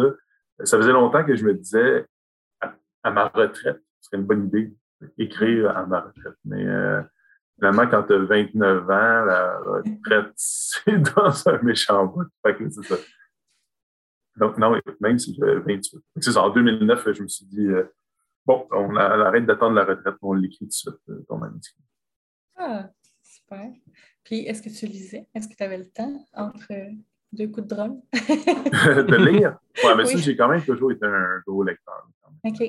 Euh, mais encore une fois, peut-être plus euh, ado. Quand on arrive à Cégep Université, on, on est vraiment dans les, dans les lectures obligatoires, d'une certaine Mm. façon. Puis, euh, ouais, puis après ça, je me suis quand même tapé un bon trip de, de lire, lire, essayer de lire les classiques. Il m'en reste encore des, des tonnes à lire, mais de me dire, euh, quand j'étais dans mes, quand je faisais une vacance de prof, donc euh, dans ma vacance estivale, de me dire, bon, ben, cet été, ça va être euh, Les Misérables. Euh, Cet été, ça va être euh, Mm. Le Rouge et le Noir. Cet été, ça va être euh, Les Frères Karamazov. Fait que là, je m'en m'en pognais un par été. C'est assez, des, assez touffu, là. Je- T'en as pour tout l'été. Oh, ouais, en Ok. masse. Les euh, misérables. euh, Euh, effectivement, je ne l'ai jamais terminé. J'ai fini euh, Notre-Dame de Paris, mais Les Misérables, malheureusement, je ne me suis pas rendue. Euh, euh, j'ai fait aussi euh, Guerre épais de Toy OK, Story. oh, quand même. Ouais. c'est J'avais vu un- c'est pas pire morceau. J'avais vu un film avec, euh, avec James Stewart dans lequel le gag, c'était que la personne amenait Guerre épais en, en vacances. Personne n'était capable de jamais le finir. C'était comme ça, le, le gag, un des gags du film. J'ai fait comme, moi, je vais le finir.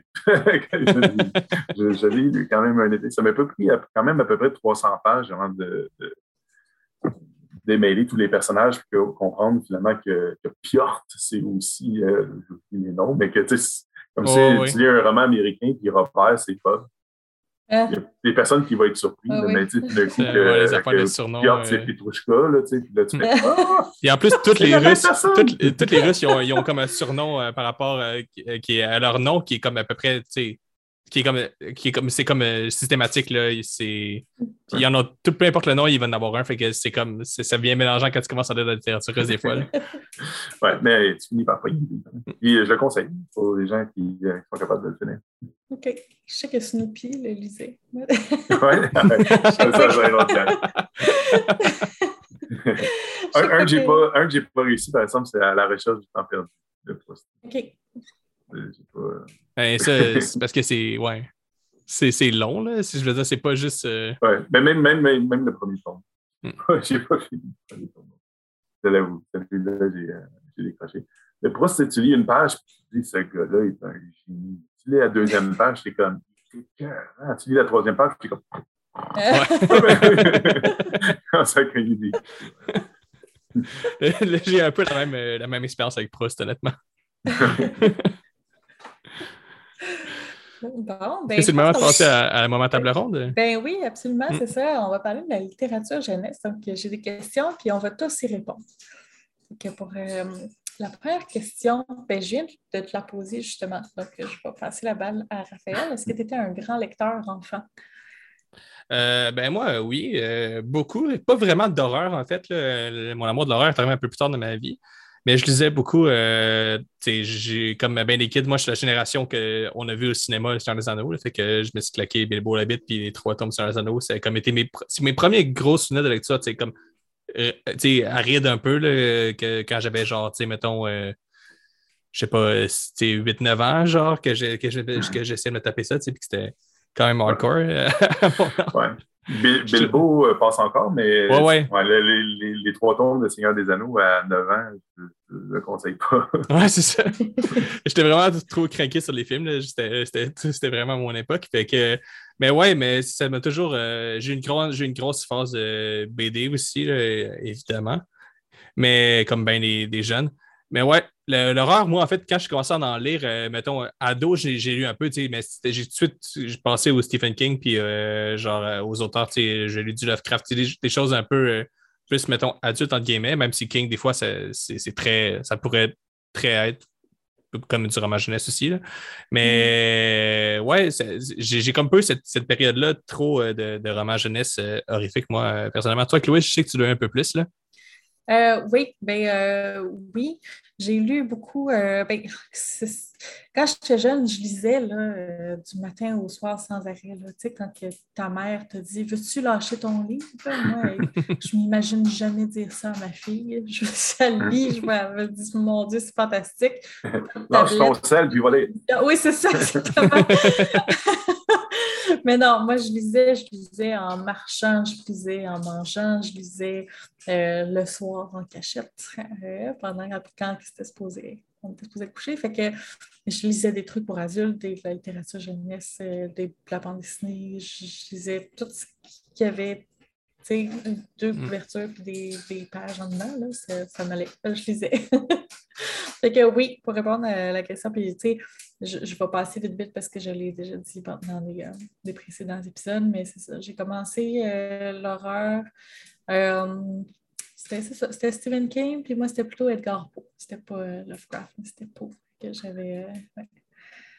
tantôt, j'ai, on a parlé lecture, mais je n'ai pas vraiment répondu à, la question du point de vue ado. Donc, quand mm-hmm. j'étais ado, j'ai effectivement, moi, commencé, ce qui m'a accroché à la lecture, c'était des récits d'horreur. Tout d'abord, la série Frisson, qui, avait, qui avait commencé peut-être euh, début des années 90. Puis, bon, rapidement, là, je me suis, même en sixième année du primaire, je lisais les Frissons, puis comme, ça commence à être tout le temps le même schéma narratif. j'ai donc gradué au, Stephen King, euh, effectivement, rapidement. Puis, mes parents m'ont offert ça pour mon 12e anniversaire. S'il l'avait vu à l'avant, je ne pense pas qu'il l'aurait nécessairement fait, mais euh, merci de m'avoir fait confiance. ça, j'ai lu ça à 12 ans. Ça, ça m'a marqué quand même euh, solide comme livre.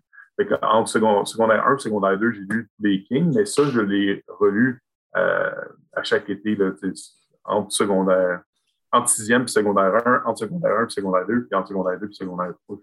C'est comme un rituel estival. je me refais ça de Stephen King dernièrement, en écoutant le, deuxième film, que j'avais trouvé moyen, je me demandais, tu sais, je ne me rappelais plus assez qu'est-ce qui se passait pour essayer de me dire, mais qu'est-ce qui a manqué dans la scénarisation?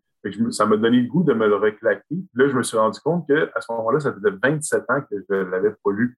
Puis Pennywise, il revient à tous les 27 ans. Comme quand même intéressant de, voir le, cycle qui revient. Puis, euh, sinon, à part King, une fois que j'avais fini les, les Kings qui étaient disponibles euh, à l'époque, euh, j'aimais beaucoup Dean Koontz aussi. J'en ai lu une couple. Puis, après ça, Michael Crichton, un peu aussi. Tant que ça restait un peu science-fiction, horreur. J'avais essayé Peter Straub, un petit peu moins. Que Clive Barker aussi. Ça, c'était peut-être un petit peu trop, trop loin là, pour pour moi à 13-14. Ouais, c'est un peu hardcore. Euh... Clive Barker, les, livres de sang, tout ça. Ouais, En tout cas, j'avais de la difficulté à suivre aussi les, les trames narratives. Tandis que un, un King, c'est super visuel, puis ça, mm-hmm. s'enchaîne. Euh, puis même, je trouve qu'il est de plus en plus aussi. Je ne sais pas si vous avez vu, vu dans ces derniers, mais il a beaucoup adapté son, son écriture. les romans des années 70-80 étaient beaucoup plus descriptifs que les romans d'aujourd'hui. Mm. King a quand même suivi la, tendance aussi, où euh, c'est ça. Quelqu'un qui commencerait à lire du King maintenant, puis qui prêt, mettons, sur l'Institut ou, euh, je ne sais pas quel autre euh, qui a fait dernièrement, puis qui retourne dans les années 80, il va peut-être faire wow, comme euh, le, bon, Shining, c'est pas le même prix du tout que. Ben, Dr. Sleep, Shining, euh, c'est pas, le, pas le même temps en tout. Ouais. C'est ça, c'est ça. Ouais. C'est quand, même, euh, quand même intéressant à, à, voir. Puis même si j'ai grandi sur du King des années 90, d'une certaine façon, moi-même, j'essaie plus d'écrire comme ce que King fait en ce moment. Puis j'imagine que c'est une tendance généralisée là, vers le, le fait que la littérature devient de plus en plus influencée par le format cinéma ou télé. Puis, tantôt, je disais, quand j'étais jeune, j'essayais d'écrire des scénarios qui s'en allaient nulle part, mais là, d'une certaine façon, j'écris encore des, des scénarios, mais mm-hmm. avec, avec plus de description, c'est un peu plus, euh, un peu plus de chair autour de l'os, mais c'est quelqu'un qui voudrait adapter sans fil. Si quelqu'un nous écoute, hein, ça serait une bonne idée. mais ça, ça serait donc facilement transposable. Mm-hmm. Moi, Stephen King, je fais une petite parenthèse, j'ai une, théorie. C'est qu'il euh, y a le début, il y a le, Stephen King du début. Puis là, il y a eu son accident. Mm-hmm. Puis euh, on dirait qu'après son accident, il essayait de faire ce qu'il faisait avant, mais c'est comme s'il l'avait pu. c'était comme des pâles copies de Stephen King. Là, mm. c'était quoi? Il a comme changé là, à peu près euh, autour de, c'est quoi, 1900, j'oublie toujours la, la date. De, oui, de naissance. Deux. la date exacte de la mort de Kennedy, on saurait plus euh, sous bout des doigts, c'est américain, mais ouais. En voilà, 62, je pense. Oui. Euh, en tout cas, bref, ce livre-là, euh, je vais le chercher parce que tu, couperas ça. Euh... Oh, ouais. ouais. C'est 11-23, mais peut-être pas 62. 63, j'étais à une année près. Donc, à peu près euh, avec 22, 11, 63. là, il est reparti sur une nouvelle, euh, un nouveau genre mm-hmm. qui lui allait. on, aurait dit que lui-même, Stephen King, euh, a évidemment évolué. Je ne sais pas si on peut appeler ça mhm. maturé ou en tout cas, bref, les gens changent. un nouveau souffle. Exactement. Un huitième dans son cas. oui, effectivement. C'est ça. Puis il fallait que son style d'écriture le suive finalement. Il ne fallait pas qu'il écrive pour plaire à ses, lecteurs, mais il fallait qu'il écrive pour se plaire à lui-même. Puis j'ai l'impression que avec les romans des dernières années, c'est ça qu'il fait. au lieu de plaire au, Stephen King il y a 20-30 ans, ben là, mm-hmm. il, écrit qu'est-ce qu'il a envie d'écrire aujourd'hui. Puis je trouve que c'est aussi bon que ce qu'il faisait euh, dans, les, dans les années 80. il y a, tout aussi euh, des bons dernièrement. Ouais, mais euh, en plus, dans sa carrière, King, il toute la, sa période aussi qu'il était ultra addict à la cocaïne dans les années 80. Mm-hmm. Il, y a certains qui ne se rappellent pas d'avoir écrit aujourd'hui. Oui. Ouais. Quelques-uns de ses meilleurs titres, par exemple. Ouais, c'est ça. on ne conseille pas de Mais, je, mais tu sais, c'est ça, j'imagine que ton style change quand tu écris euh, en, en, en, claquant des lignes non-stop, puis quand tu es, zen. Euh, j'imagine. J'ai pas, pas, pas, essayé, donc je ne peux pas parler, euh, parler d'expérience. je m'imagine même pas, tu sais, même, admettons, juste prendre une bière ou un verre de vin et aller écrire après, on oublie ça.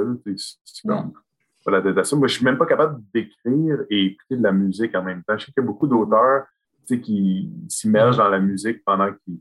Moi, je suis incapable de faire ça. La musique, c'est trop comme ton central. S'il y a de la musique qui joue, j'écoute la musique qui joue, ça, ça me neutralise complètement. Je pense que c'est le cas de bien des musiciens aussi, là, que c'est dur de comme C'est comme les, gens qui sont ultra fanatiques de, mettons, de cinéma, s'il y a un film qui joue en background, ils vont juste se concentrer dessus. Puis, euh, mm. Ouais, ça, s'il y a de la musique qui joue, je me mets à suivre le rythme. En tout cas, j'écoute En tout cas, ça me distrait beaucoup trop pour devenir quelque chose qui m'aide à écrire, au contraire. Peut-être si je me trouvais, mettons, une trame instrumentale, quelque chose que je suis vraiment capable de. Mais il faudrait que ça devienne quasiment routinier, que ce soit tout, le temps le mm-hmm. même truc. Puis, je ne vois pas pourquoi je voudrais subir ça. la même track. Euh, ouais, c'est ça. Euh, mais sinon, par rapport à la musique, ça me fait penser. Euh, S'il y en a qui, euh, qui, ont lu mes trucs, euh, moi j'aime ça quand les gens me font remarquer qu'ils ont embarqué dans le sens du rythme du récit, qu'ils ont été comme un peu happés par la narration, puis ça leur a donné le goût de lire la suite. Mais c'est pas quelque chose de naturel, c'est pas quelque chose qui, sort automatique de dès que tu écris une phrase, puis l'autre phrase, puis l'autre phrase, puis ils vont toutes s'imbriquer les unes dans les autres avec un tempo. Fait pour faire ça, tout le temps en train de retravailler le texte comme si c'était une chanson. Dans ma tête à moi, mm. un roman, même si c'est 45 000 mots, mais ce 45 000 mots-là, c'est une chanson, puis cette chanson-là, elle, a un beat.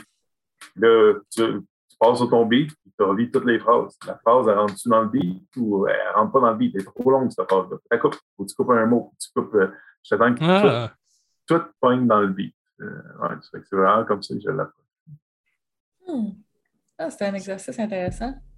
Ah, j'aime ça entendre ce, genre de petits, euh, ces petits détails-là de, sur les styles. C'est vraiment. Quand, quand entre auteurs, on parle de nos façons de faire, il n'y a, comme mm-hmm. pas un auteur qui, a la même façon de faire. La plupart du temps, quand je parle de ma façon de tout le temps être en train de relire. le monde me regarde comme tu sors d'où, qu'est-ce que tu fais? C'est donc de la, de la, la, perte de temps. Mais voyons que tu, tu, tout le temps en train de, de faire ça. Mais, mais au final, je ne vois, je vois pas comment je pourrais réussir sinon à, ça, avoir comme mon livre. Ben, il y a plusieurs personnes qui ont écrit de, de livres que c'était un page turner, admettons. Mais les pages, ils ne vont pas se turner tout seuls là, pour comme. Mm-hmm pour réussir à, donner le goût de savoir qu'est-ce qui s'en vient ensuite, qu'est-ce qui s'en vient ensuite, qu'est-ce qui s'en vient ensuite. C'est vraiment comme un travail de tout le temps compresser ça le plus possible pour que justement ça, devienne comme un bloc que je considère euh, parfait, mais dans le sens parfait pour moi. je ne suis pas en train de dire que le livre est nécessairement parfait, mais je te dis, moi, c'est exactement ça que, que je voulais que, le monde OK. Euh, chaque mot est à sa place. Euh, c'est, tout est vraiment structuré. Euh, ouais. Et à la fin, là, on est vraiment justement là, dans, on est dans le genre de fine-tuning. c'est vraiment comme on met-tu un i ou on retire le i? On mm. est comme euh, fin de monnaie, là, on en est vraiment rendu là. c'est correct, c'est ça qui fait en sorte qu'au final, le livre il, atteint un certain niveau. Y a-t-il quelqu'un qui te relie pour, pour voir, pour t'aider, pour te sortir? Ben, euh, c'est sûr que j'ai une éditrice, euh, comme tu l'utilises. Mm. Euh, puis oui, c'est sûr qu'entre le manuscrit de départ, même si moi, quand je le remets, je suis comme, c'est quelqu'un. Après ça, euh, Estelle, qu'elle s'appelle, m'envoie comme tous ses commentaires, puis je suis comme, oh non, pourquoi j'ai écrit quelque chose aussi mauvais? puis, euh, mais dans le fond, c'est un, un, travail à, deux pour essayer d'amener le, le, meilleur roman final. Mm. Oui, c'est ça. donc, beaucoup de travail au départ, mais aussi encore beaucoup de travail ensuite, puis éventuellement, éventuellement les gens peuvent le lire. Euh, fait dans des livres, il y, a des, il y a des choses qui ont, qui ont changé. Euh, J'avais essayé d'inclure comme une histoire comme de légende en lien avec le château euh, Vaudreuil, qui est en fait un hôtel à Vaudreuil. Puis, tu sais, une tu, rajoutes du stock, puis ça fait juste comme changer le focus sur ce que tu veux mm. vraiment dire. Fait que des fois, des fois c'est bon d'élaguer. Ou euh, des fois, j'avais mis peut-être des descriptions psychologiques en lien avec mes personnages, mais qui allaient peut-être être comme difficiles à saisir comme mm. pour le lectorat cible.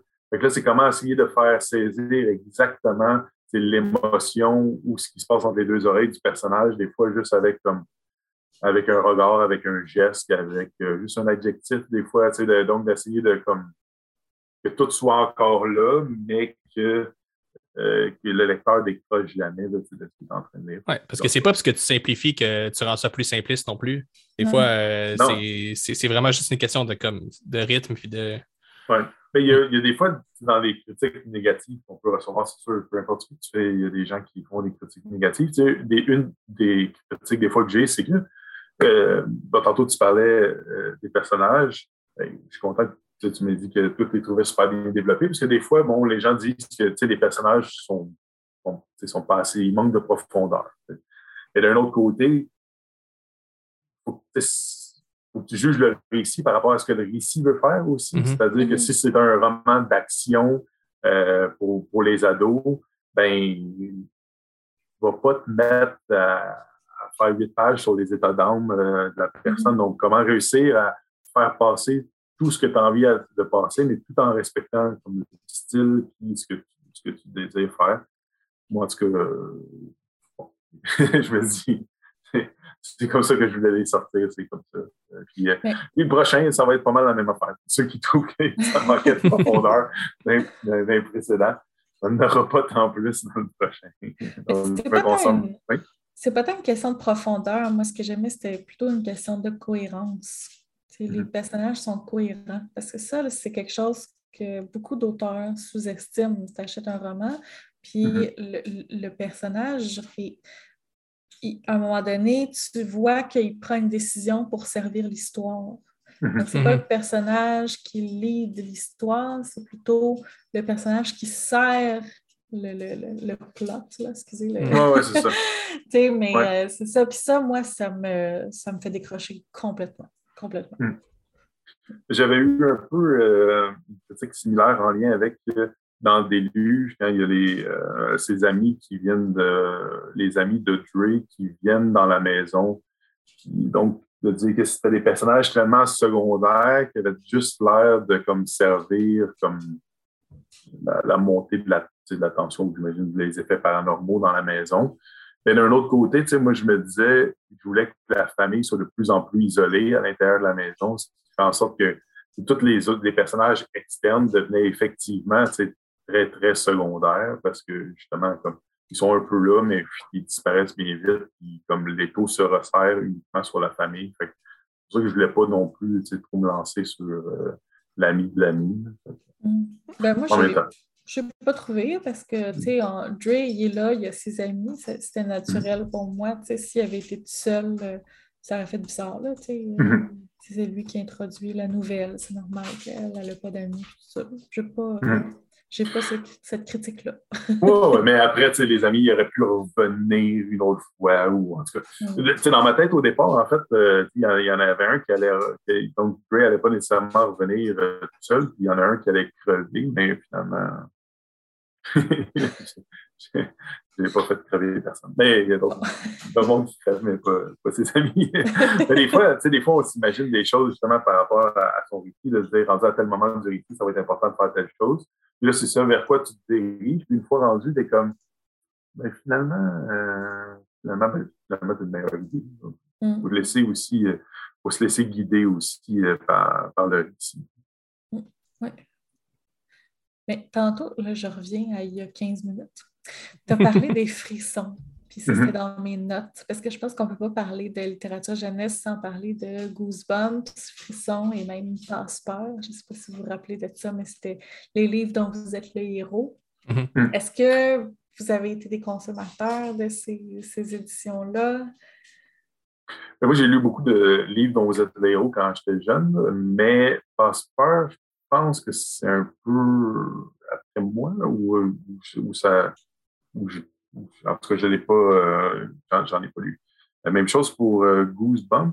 Il y avait aussi. euh, c'était, c'était lequel l'autre? Ils viennent de, de faire des, Ils sont. des adaptations là, de. de Frissons. ouais, ben, Frisson, mais je ils viennent de faire aussi des adaptations. Fear, Fear of Street, Ah. c'est quoi? euh, Euh, Fear Street. Fear Street, c'est ça? Ouais, je pense que c'est ça, simplement. Hein, Raph? Ouais, je pense Fear que c'est Street. ça. Ouais. Est-ce que Fear Street, c'est frisson en anglais ou non? C'est quelque chose de différent. C'est un Non, peu la même game aussi. ouais, hein. ouais. Ouais. Ouais. Mais c'était encore avec, euh, comment il s'appelle? R. euh, R.L. Stein, c'est ça son, son nom? Ouais. Qui a écrit euh, plus de livres que de gens dans ma ville. C'est un gag. On a quand même pas mal de monde à Audrey, de plus en plus, mais euh, ouais, il y en a vraiment, vraiment écrit des tonnes.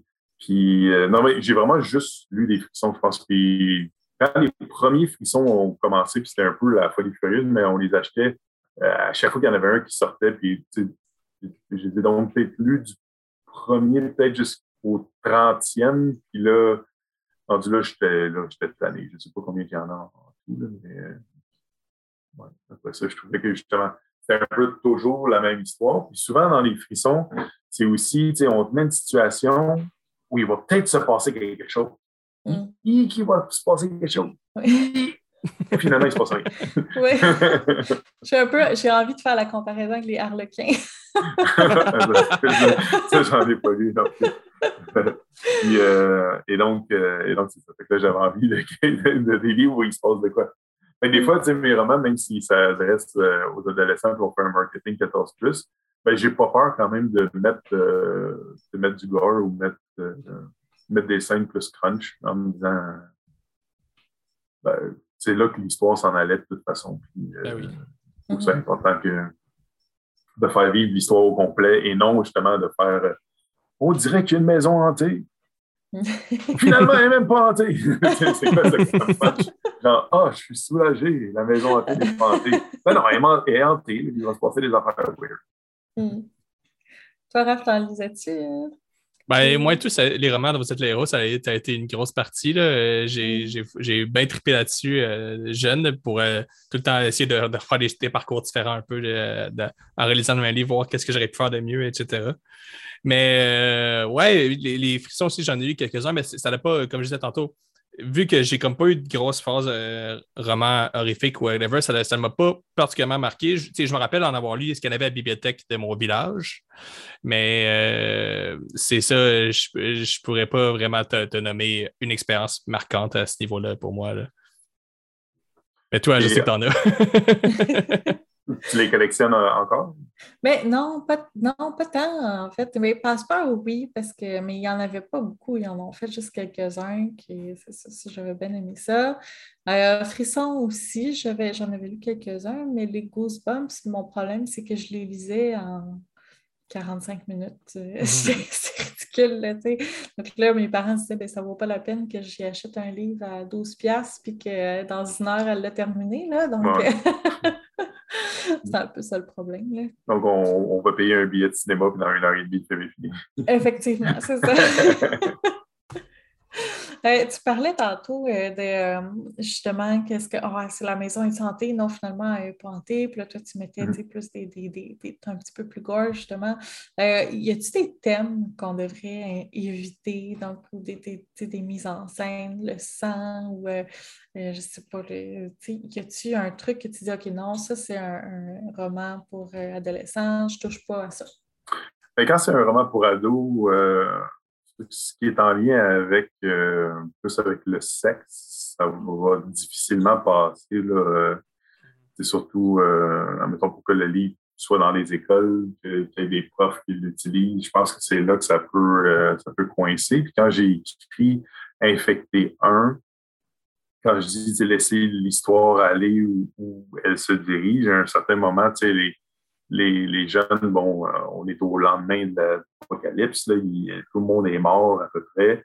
Euh, ils croisent un, un soldat qui, euh, qui est un peu comme un héros là, qui vient les, les aider, mais rapidement, ils se rendent compte que le héros tu sais, a peut-être euh, d'autres Ouais. idées derrière la tête que juste les sauver. Puis, tu sais, en écrivant ça, moi, je me disais, si ça arrive pour vrai, l'homme va être aussi dangereux pour l'homme à un certain moment. Puis, euh, un gars qui se promène avec, euh, avec un fusil va peut-être être très, très, très dangereux. Ouais. Puis encore plus si euh, tu es une adolescente de 17 ans, mettons. Fait donc, j'ai inclus dans l'histoire cette espèce de, de, de fait que le soldat il est vraiment, vraiment pas correct avec, avec Camille. J'utilise un euphémisme. Mais il y a des gens qui m'ont justement reproché là, cette, scène euh, de, de, de quasi-viol. Dans le fond, dans, le récit, il ne passe rien vraiment, mais on sait que c'est ce vers quoi que ça s'en allait. En me disant, pas nécessairement que ça n'a pas sa place dans du roman jeunesse, mais que si j'avais voulu en faire une thématique, il aurait fallu que je le, je le développe davantage, ou du moins que j'avertisse vraiment mon lecteur que ça s'en venait pour pas comme, trop le brusquer. Mais en tout cas, mais d'un autre côté, moi, de mon point de vue, euh, je me dis, bon, je faisais un portrait du soldat avant. Dans, dans le récit, je fais souvent des, por- des portraits de personnages qui, qui vont souvent crever le peu de temps après que je les ai présentés. Mais dans son cas, bon, euh, puis, tu sais, son portrait, c'était vraiment un portrait assez clair de la masculinité toxique. Mhm. Puis après ça, comme après, après la scène, elle s'est coupée euh, à la main Camille en lui smashant une bouteille euh, d'en face.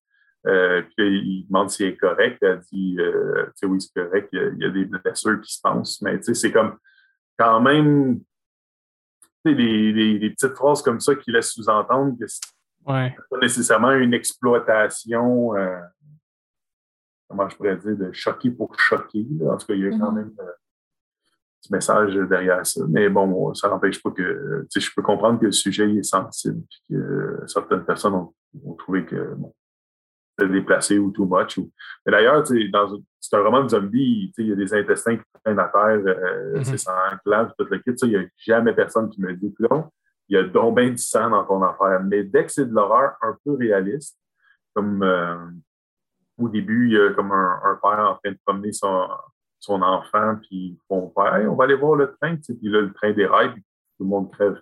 Et là, les ados, les autres, ils font pas trop genre comme Ah, tu sais, le père et le bébé mort avec le train. Mais il y a Mhm. des adultes qui sont comme Mais Seigneur, pourquoi, tu pourquoi c'est ça, t'as mis en scène? Tu sais, Mais Mhm.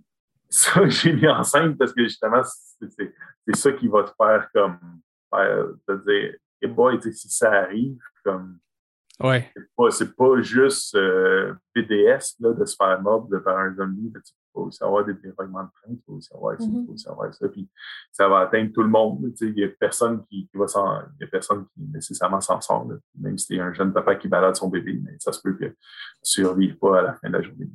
Ben, C'est que ça touche à quelque chose qui est comme une espèce de peur un peu universelle aussi, là, que, Mhm. Que c'est justement, on, on se figure ça plus facilement que de se faire attaquer par un zombie en colère. Ouais, c'est Ouais. ça. Fait que, mais moi, je tenais à mettre des scènes d'horreur réalistes à l'intérieur de ça. Puis quand, quand on, on me dit qu'il y a des affaires qui étaient peut-être un, un petit peu trop crunch pour, euh, pour un roman pour ados, c'est on parle toujours de l'horreur réaliste et non de, de l'horreur euh, fantastique. Fait que- mais en tout cas, moi, je tenais à faire ça, euh, notamment pour comme. Je trouve souvent que quand on traite les zombies dans la littérature jeunesse, c'est un peu, c'est un peu comique. C'est c'est quasiment euh, de la comédie. Là. On s'est tout dit, hey, Shaun of the Dead, c'est vraiment le fun, je vais faire la même chose. Là, les zombies ils sont drôles, ils, ils pissent à terre, puis la tête arrache. Puis, oh, oh, oh. Moi, je voulais vraiment faire, je voulais vraiment faire un roman d'horreur. Un roman d'horreur, il y a- des bouts un peu crunch. J'ai l'impression que le sujet des enfants euh, va toucher plus les adultes que les adolescents parce que je Ouais, c'est que les adolescents ne sont pas tout à fait sortis de cette, de cette phase-là. Ils n'ont pas le détachement de euh, un enfant, c'est c'est innocent, c'est fragile. On dirait qu'ils ne l'ont pas encore, peut-être. euh, juste- Mm. Mais euh, ouais. Ben, j'ai une, une élève qui, qui lisait justement Infecté, puis maintenant elle me dit dans Infecté 2, je fais des, des, des portraits de, de zombies un peu. On, croise des zombies, mais tout d'un coup, on a un espèce de portrait sur qu'est-ce qu'il était avant d'être un Mhm. zombie, ce qui vient humaniser le zombie un peu avant qu'il y y ait la bataille, mais que ce soit plus juste comme euh, une, une créature euh, dont on peut trancher la tête sans, sans se préoccuper de qui c'était cette personne-là quand c'était un être humain. Puis elle me dit, mais pourquoi tu as fait la scène du monsieur qui demande en mariage son, sa future femme au moment où il se transforme en zombie? C'est bien cruel. J'étais comme, ben, c'est un peu cette cruauté-là qui m'intéressait de la scène. Tu sais, tant qu'à faire la scène de quelqu'un qui se transforme en zombie, bien que ce soit comme un, un moment charnière de sa vie. Puis là, Mhm. il y a ça qui se passe. Dans le premier, j'en avais un où euh, c'est euh, le prêtre qui est en train de donner la messe. Puis D'un coup, les portes de l'église ouvrent, puis il saute, euh, les zombies sautent sur tous les fidèles. Mais puis quand, quand lui il vient pour se faire mordre, il y a des pensées un peu, des, questionnements théologiques de se dire comme est-ce qu'il s'en va rencontrer son Dieu ou est-ce qu'il s'est trompé toutes ces années-là? Mm. C'est comme un peu rough, là, d'une certaine façon, pour tu dis, si tu mets du point de vue du, du curé de remettre en question toute une vie à l'intérieur du roman, mais moi, c'est quand même ça qui, qui m'intéresse, de mettre euh, le le personnage sur comme il est sur une ligne, puis là maintenant, est-ce qu'il va tomber euh, dans la ligne? Qu'est-ce qui- va se passer? Hmm. Super. Ben, est-ce que tu avais autre chose à rajouter, Chloé? Ou on Ben, peut. J'ai envie d'une dernière question. Super. Je voulais savoir, euh, est-ce qu'il y a un auteur qui vous a marqué plus jeune? Bien sûr qu'on parlait de Stephen King tantôt. Moi, c'est c'est vraiment euh, Stephen King qui, qui m'a marqué. Puis là, maintenant que je me suis dit, hey, quand j'étais jeune, je disais juste la lecture horreur, peut-être qu'il y a d'autres jeunes qui seraient accrochés à la Mhm. lecture à travers ça. Ben, je veux pas, j'ai j'ai des mécanismes que j'utilise d'écriture qui viennent clairement de Stephen King, même sans le réaliser ou le vouloir. Puis dernièrement, en relisant ça, j'étais comme wow! Ça, je voyais plein de petits liens que je pouvais faire à partir de trucs que j'ai écrits en me disant, et ça, c'est comme, comme dans mon subconscient. Là, de, ouais, c'est des choses que tu as intériorisé dans le temps. Ouais, mm. moi de 12-13 ans qui a lu ça, qui a placé ça quelque part dans son cerveau. Là, quand je suis en train d'écrire, je suis comme, waouh, hey, c'est donc bien écœurant cette idée-là. Puis je suis comme, ouais, finalement. finalement, il y avait un petit, un petit côté de Stephen King là-dedans, mais, mais euh, ouais, c'est correct aussi. Mais juste pour dire donc il m'a influencé à, à ce point-là. Puis là, le manuscrit que je suis en train d'écrire en ce moment, euh, il y a quelque part un petit message dans mon cerveau qui s'est dit tu devrais aller relire un livre de Dean Koontz qui s'appelle Les yeux, euh, les yeux foudroyés. Euh, c'est celui-là? Oui, c'est ça, Les yeux foudroyés, Twilight Eyes en anglais. Qui, ça n'a pas vraiment rapport avec ce que je suis en train d'écrire, mais veux, veux pas, ça m'a comme ça m'a comme permis de défaire des nœuds que j'étais en train de créer dans mon manuscrit, puis de me dire qu'il y avait quand même la petite voix dans mon inconscient, c'était quand même, il y avait quand même quelque chose de, en lien avec ça, puis qu'il y avait aussi euh, l'influence de Dean Koontz un peu. Pas tant dans la narration, parce que en le relisant, je me suis rendu compte à quel point le gars il est très, très, très descriptif. Mm-hmm. Euh, puis c'est vraiment pas le, le, genre de rythme que j'écris en ce moment, mais euh, par, rapport au, par rapport aux thématiques. Il y a une de trucs là. Ouais. J'ai bien fait de le relire, mais c'est une autre influence déjà. Hmm. Ouais. Toi, Raph, un auteur. Ben, je l'ai déjà parlé au podcast, mais euh, c'est un peu plus tardif, c'est vers la fin, fin de mon adolescence. Mais quand j'ai découvert Anne Hébert, moi, ça a vraiment comme euh, pas mal hmm. changé euh, mon approche. C'est une des raisons pour lesquelles je suis parti étudier en littérature à l'université. Euh, Hébert, qu'on ne soupçonne pas des fois qu'elle fait des trucs assez horrifiques, mais ouais, il y a des trucs pas mal trash dans son œuvre. Euh, il y a même des affaires euh, qu'on ne soupçonnerait pas. Elle a un livre que c'est des vampires, euh, elle, a des affaires de tueurs, des affaires, ça va dans tous les sens.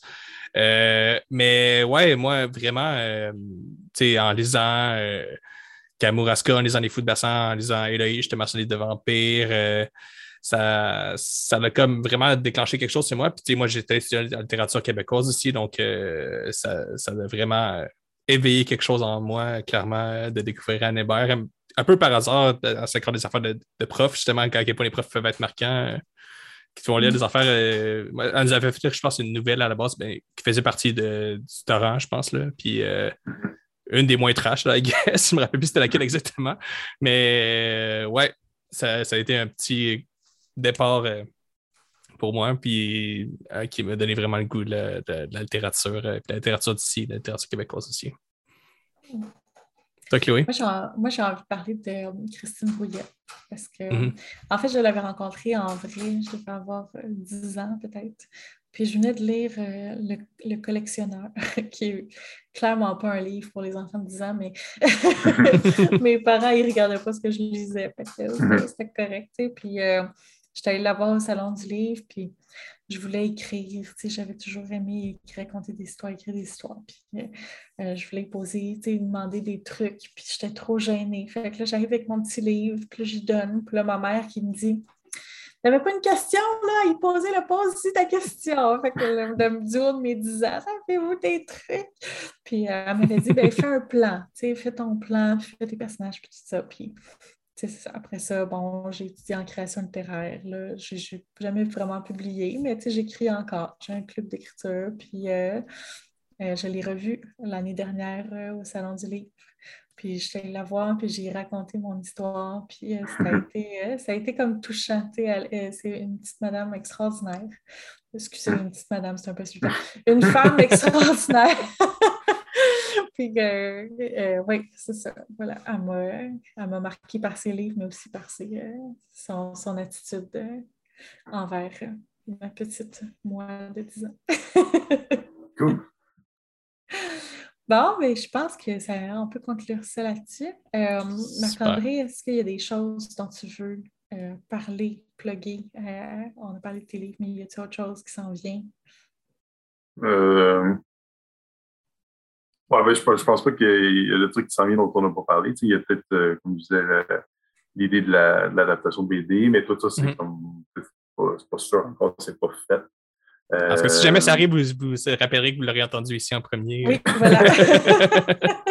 euh, Donc, ben, super. Ben, sur ce, ça va mettre fin à notre euh, épisode. Euh, on vous encourage à vous plonger dans la, dans la bibliographie de Marc-André Pilon. Euh, la- si vous avez des, des jeunes aussi euh, que, que vous côtoyez euh, à la maison ou dans votre vie, euh, euh, n'hésitez pas à les recommander. C'est du super bon stock. Puis sinon, on se dit à la prochaine pour euh, le prochain épisode qui sortira quand il sortira. Super. Salut! Ciao.